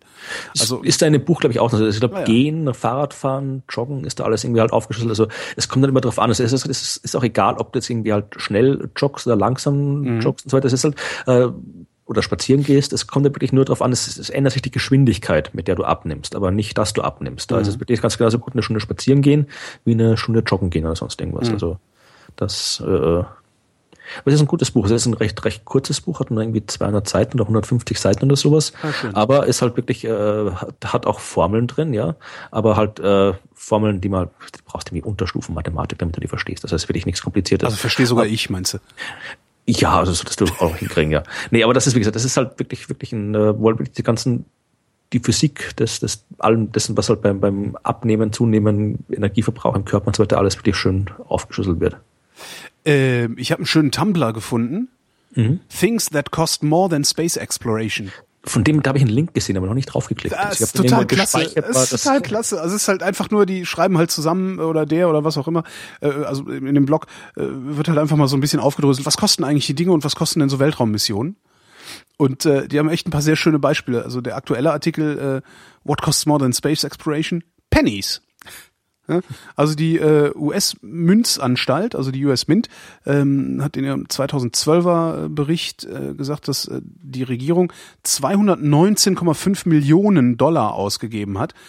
Pennies herzustellen, also ein, ein Cent Pennies äh, herzustellen. Ähm, und äh, das wird dann immer, also da, das, da wird's dann auch ein bisschen unwissenschaftlich, weil die vergleichen dann halt irgendwie immer nur so Einzelteile damit. Aber sagen halt, na gut, also die, die New Star-Mission ähm, hat 165 Millionen Dollar gekostet. Das heißt, Pennies herzustellen ist äh, äh, wesentlich teurer ähm, als, äh, was ist denn New Star? Warte, ich gucke gerade. Ah, ein Röntgenteleskop. Genau, ja. ja. Ähm, also als ein Röntgenteleskop äh, in den Weltraum zu schießen, wovon wir tatsächlich was haben. Weil von Pennies haben wir ja nicht wirklich was. Ne? Ich habe das ja mal gemacht, das ist schon ewig her. Das, das muss 2008 gewesen sein. Gibt's Sochi ja übrigens ist auch teurer als. Das, das Sochi, das Sochi ist teurer als, als, äh, als so ziemlich alles andere. Also da Sochi kannst du vermutlich irgendwie, was ist das, irgendwie 30 Milliarden oder was haben die? Oder 51. Ja, also da, da, da kannst du. Dollar ist 51 Milliarden. Ich meine, der, der LHC hat drei Milliarden gekostet, ja. ja. ITER also kostet 15.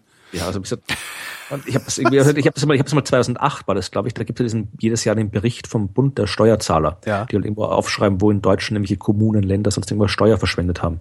Und da wird halt wirklich immer diese diese Steuerverschwendungen rausgenommen und halt irgendwie aufgeschrieben, was man dafür halt irgendwie an Wissenschaft irgendwie machen hätte können. Mhm. Und dann am Ende, äh, ich habe immer gesehen, da hat irgendwie die NASA mal abgeschätzt, was es kosten würde, äh, eine Rakete zu bauen, zum Mond zu fliegen, eine Station auf dem Mond zu bauen, eine bemannte Station auf dem Mond zu bauen und so weiter.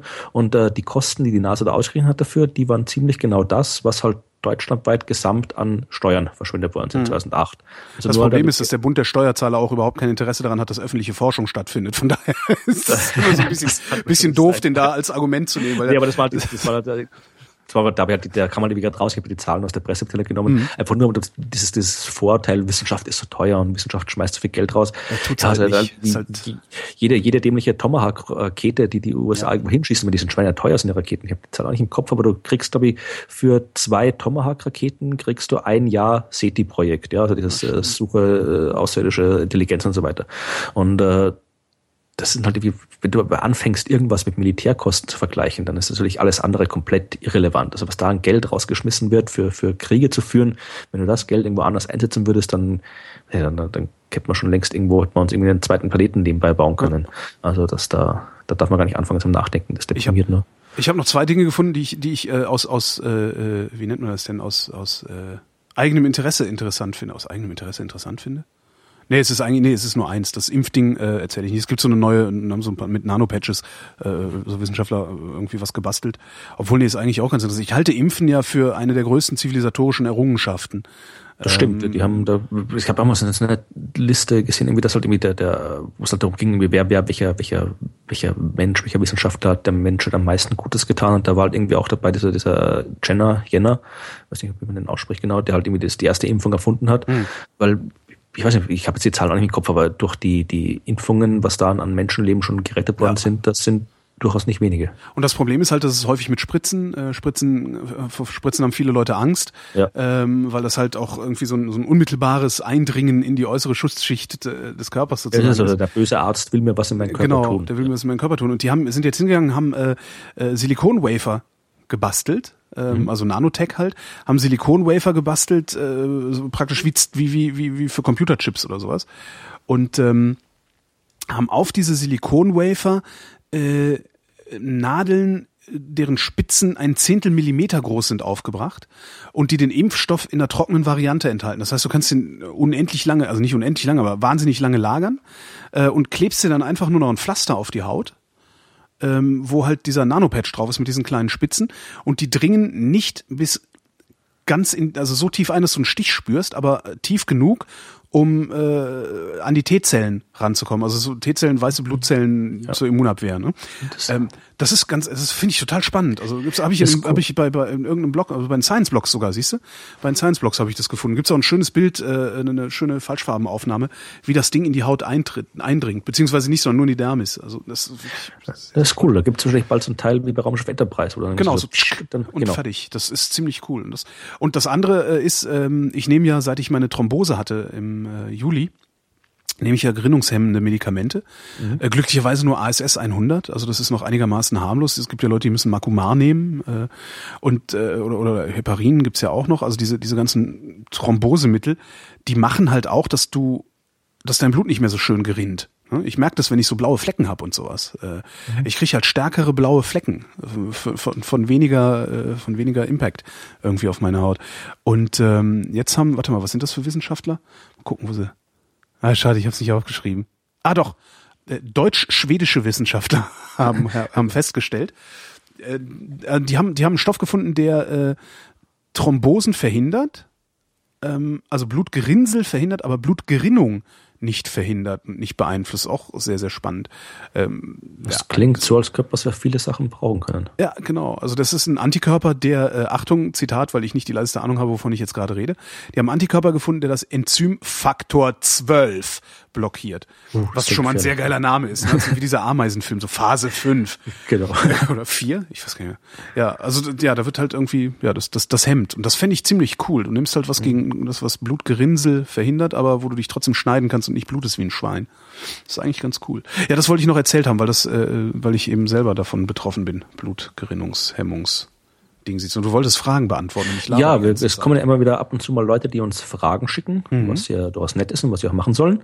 Und äh, die Fragen probieren wir dann zu beantworten. Und du. eine, ja, da kann ja auch mal eine Frage kommen, die du beantworten. Die zweite Frage zum Beispiel, da hast du sicher auch was dazu zu sagen. Die erste Frage stammt von Hermann.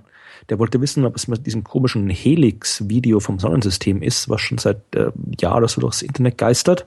Ich weiß nicht, ob du das gesehen hast. Das ist, nee. das ist so ein Video.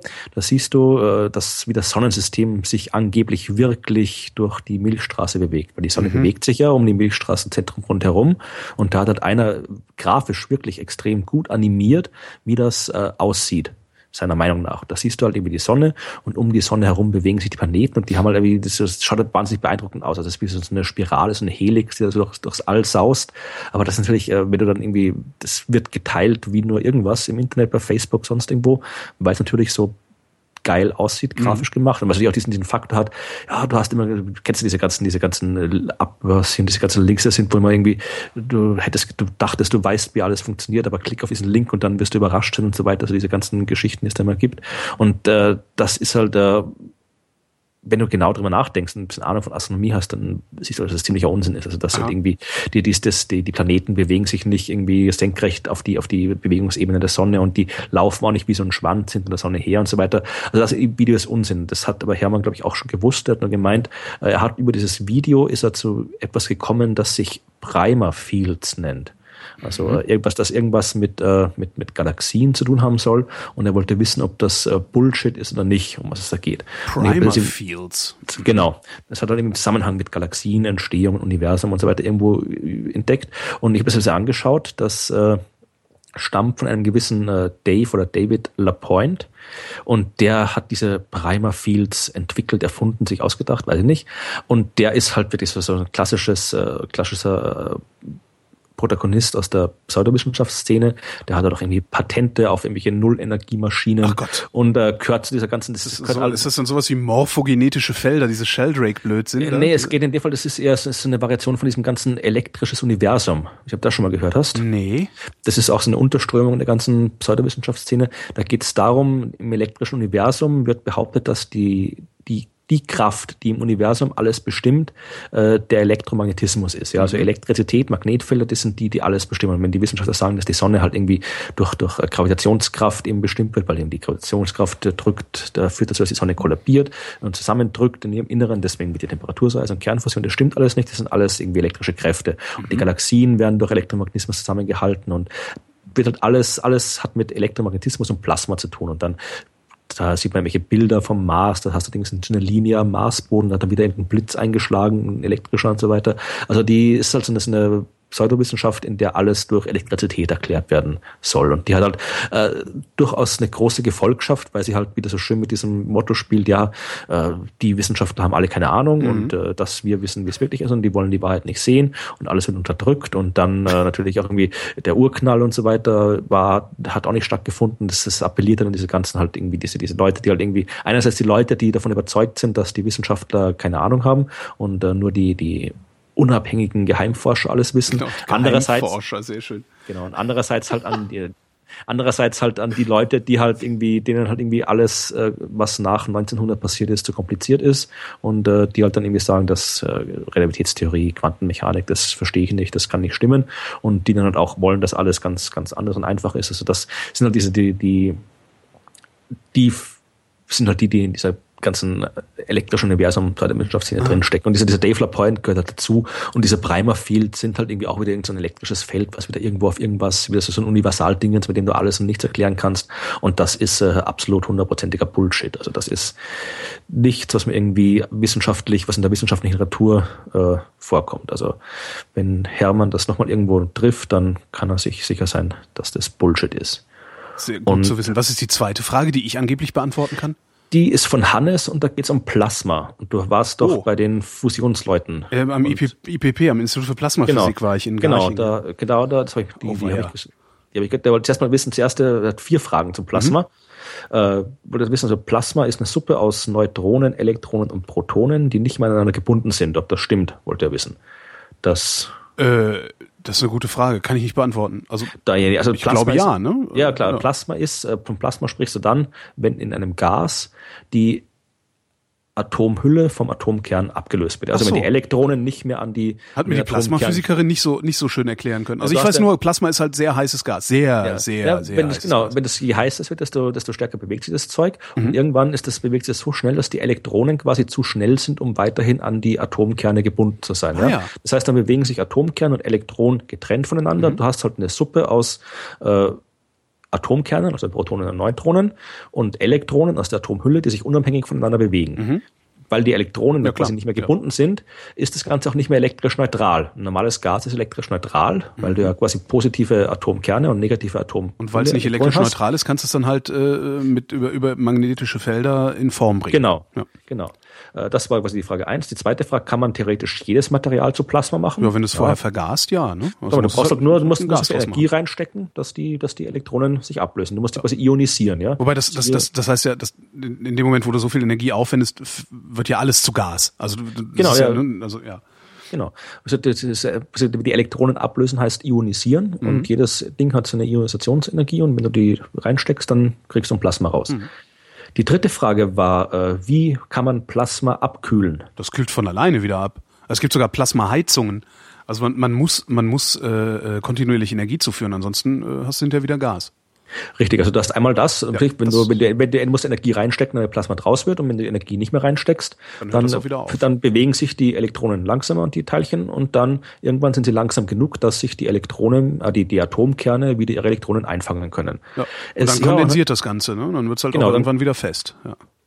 Ich habe mal nachgeschaut, es gibt tatsächlich auch eine echte Plasmakühlung. Auch, ich glaube, in, in, in Jülich haben die sowas. Ah, ja. in Jülich fahre ich demnächst auch noch. Ja, ah, und die haben halt da, die haben halt auch so, so einen kleinen Tokamak dort stehen. Mhm. Und äh, die haben gesagt, die haben halt quasi äh, ihr, ihr Plasma, was da in dem Ring rumläuft. Und außen am Ring haben die, äh, war das Neon, Neon, glaube ich, war das, mhm. haben die Neongas äh, außen am Rand, damit quasi die Elektronen dort außen, weil sonst wird das, wird das Plasma äh, die, das, das Material von dem, von der, von dem, von dem Teil zu sehr aufheizen. Mhm. Und darum wollen die das am Rand abkühlen. Und die haben halt dieses, dieses äh, Neon hingetan.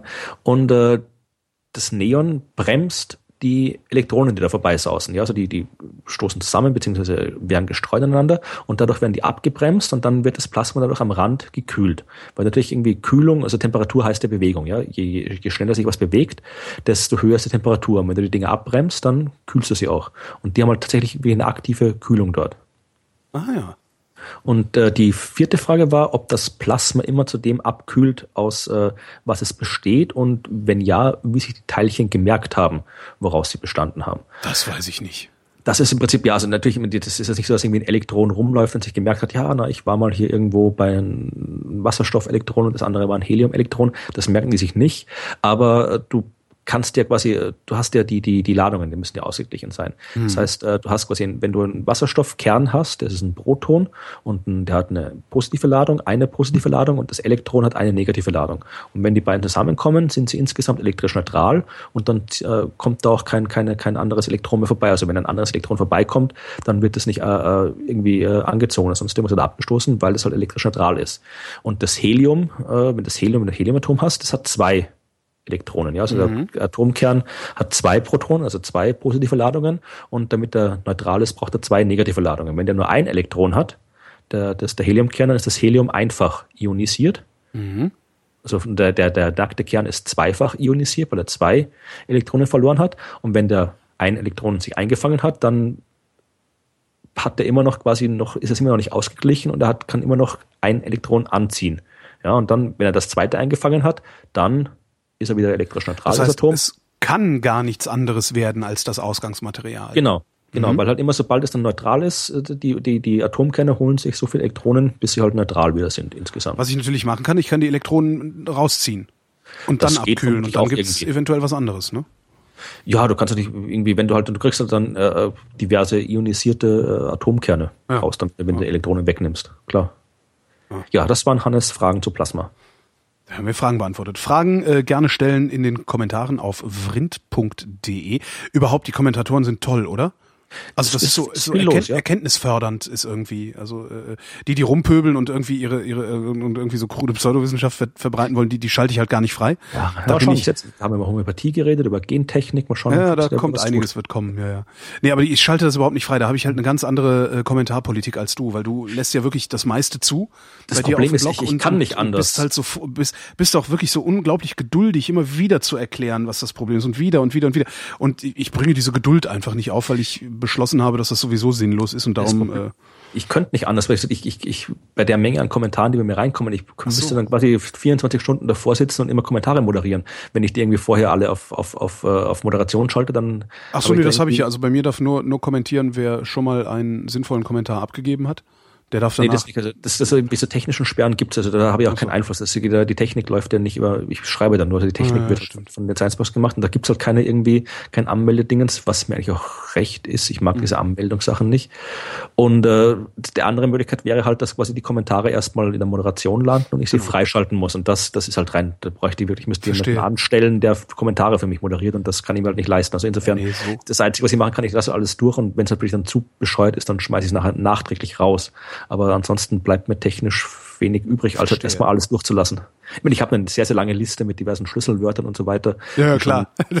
das, das, das, das, der, der erfolgreichste, das beste Schlüsselwort auf der Liste drauf ist Freistädter, geschrieben mit Ä, mit Umlaut A.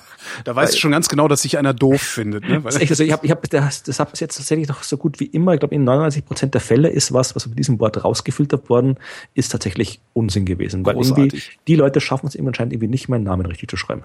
Es ist schrecklich. ja, ähm, kommentiert äh, fröhlich vor euch hin. Wir freuen uns drüber und äh, ja, also ich freue mich wirklich. Also die Dynamik, die Dynamik, die das entwickelt hat jetzt nach nach zwei Sendungen schon, äh, hat mich macht mich wirklich sehr sehr glücklich und sehr sehr zufrieden. Also ich finde es auch schon. Ja. Mag die Kommentarspalte auf Rind sowieso sehr gerne. Fällt mir immer wieder auf. Ähm, zum Schluss noch ein Hinweis auf den äh, feinen Martin Balaschk, der in den Silox ähm, die Fluoridgeschichte, ne? Wir werden alle ja, mit Zwangsfluoridierung ich, ich. Äh, getötet und äh, gefügig gemacht, bla, bla. Und der hat das auseinandergenommen, was ich sehr schön finde. Äh, den Link dazu, den gibt's äh, in den Shownotes selbstverständlich. Und ähm, vorab können wir schon mal äh, kundtun, natürlich ist das vollkommener Schwachsinn, äh, was da gerade wieder durch die sozialen Netzwerke geht. Da gibt's gerade so irgendwie so, ein so, ein so ein Video oder sowas, was da mit der Fluorid. Außerdem äh, wird das Fluorid über Chemtrails ausgebracht. Ja, ja, natürlich. Eben so sieht's aus. Chemtrails. Chemtrails. Immer wieder schön. Das war die Wissenschaft mit Florian Freistetter und Holger Klein. Wir danken für eure Aufmerksamkeit. Bis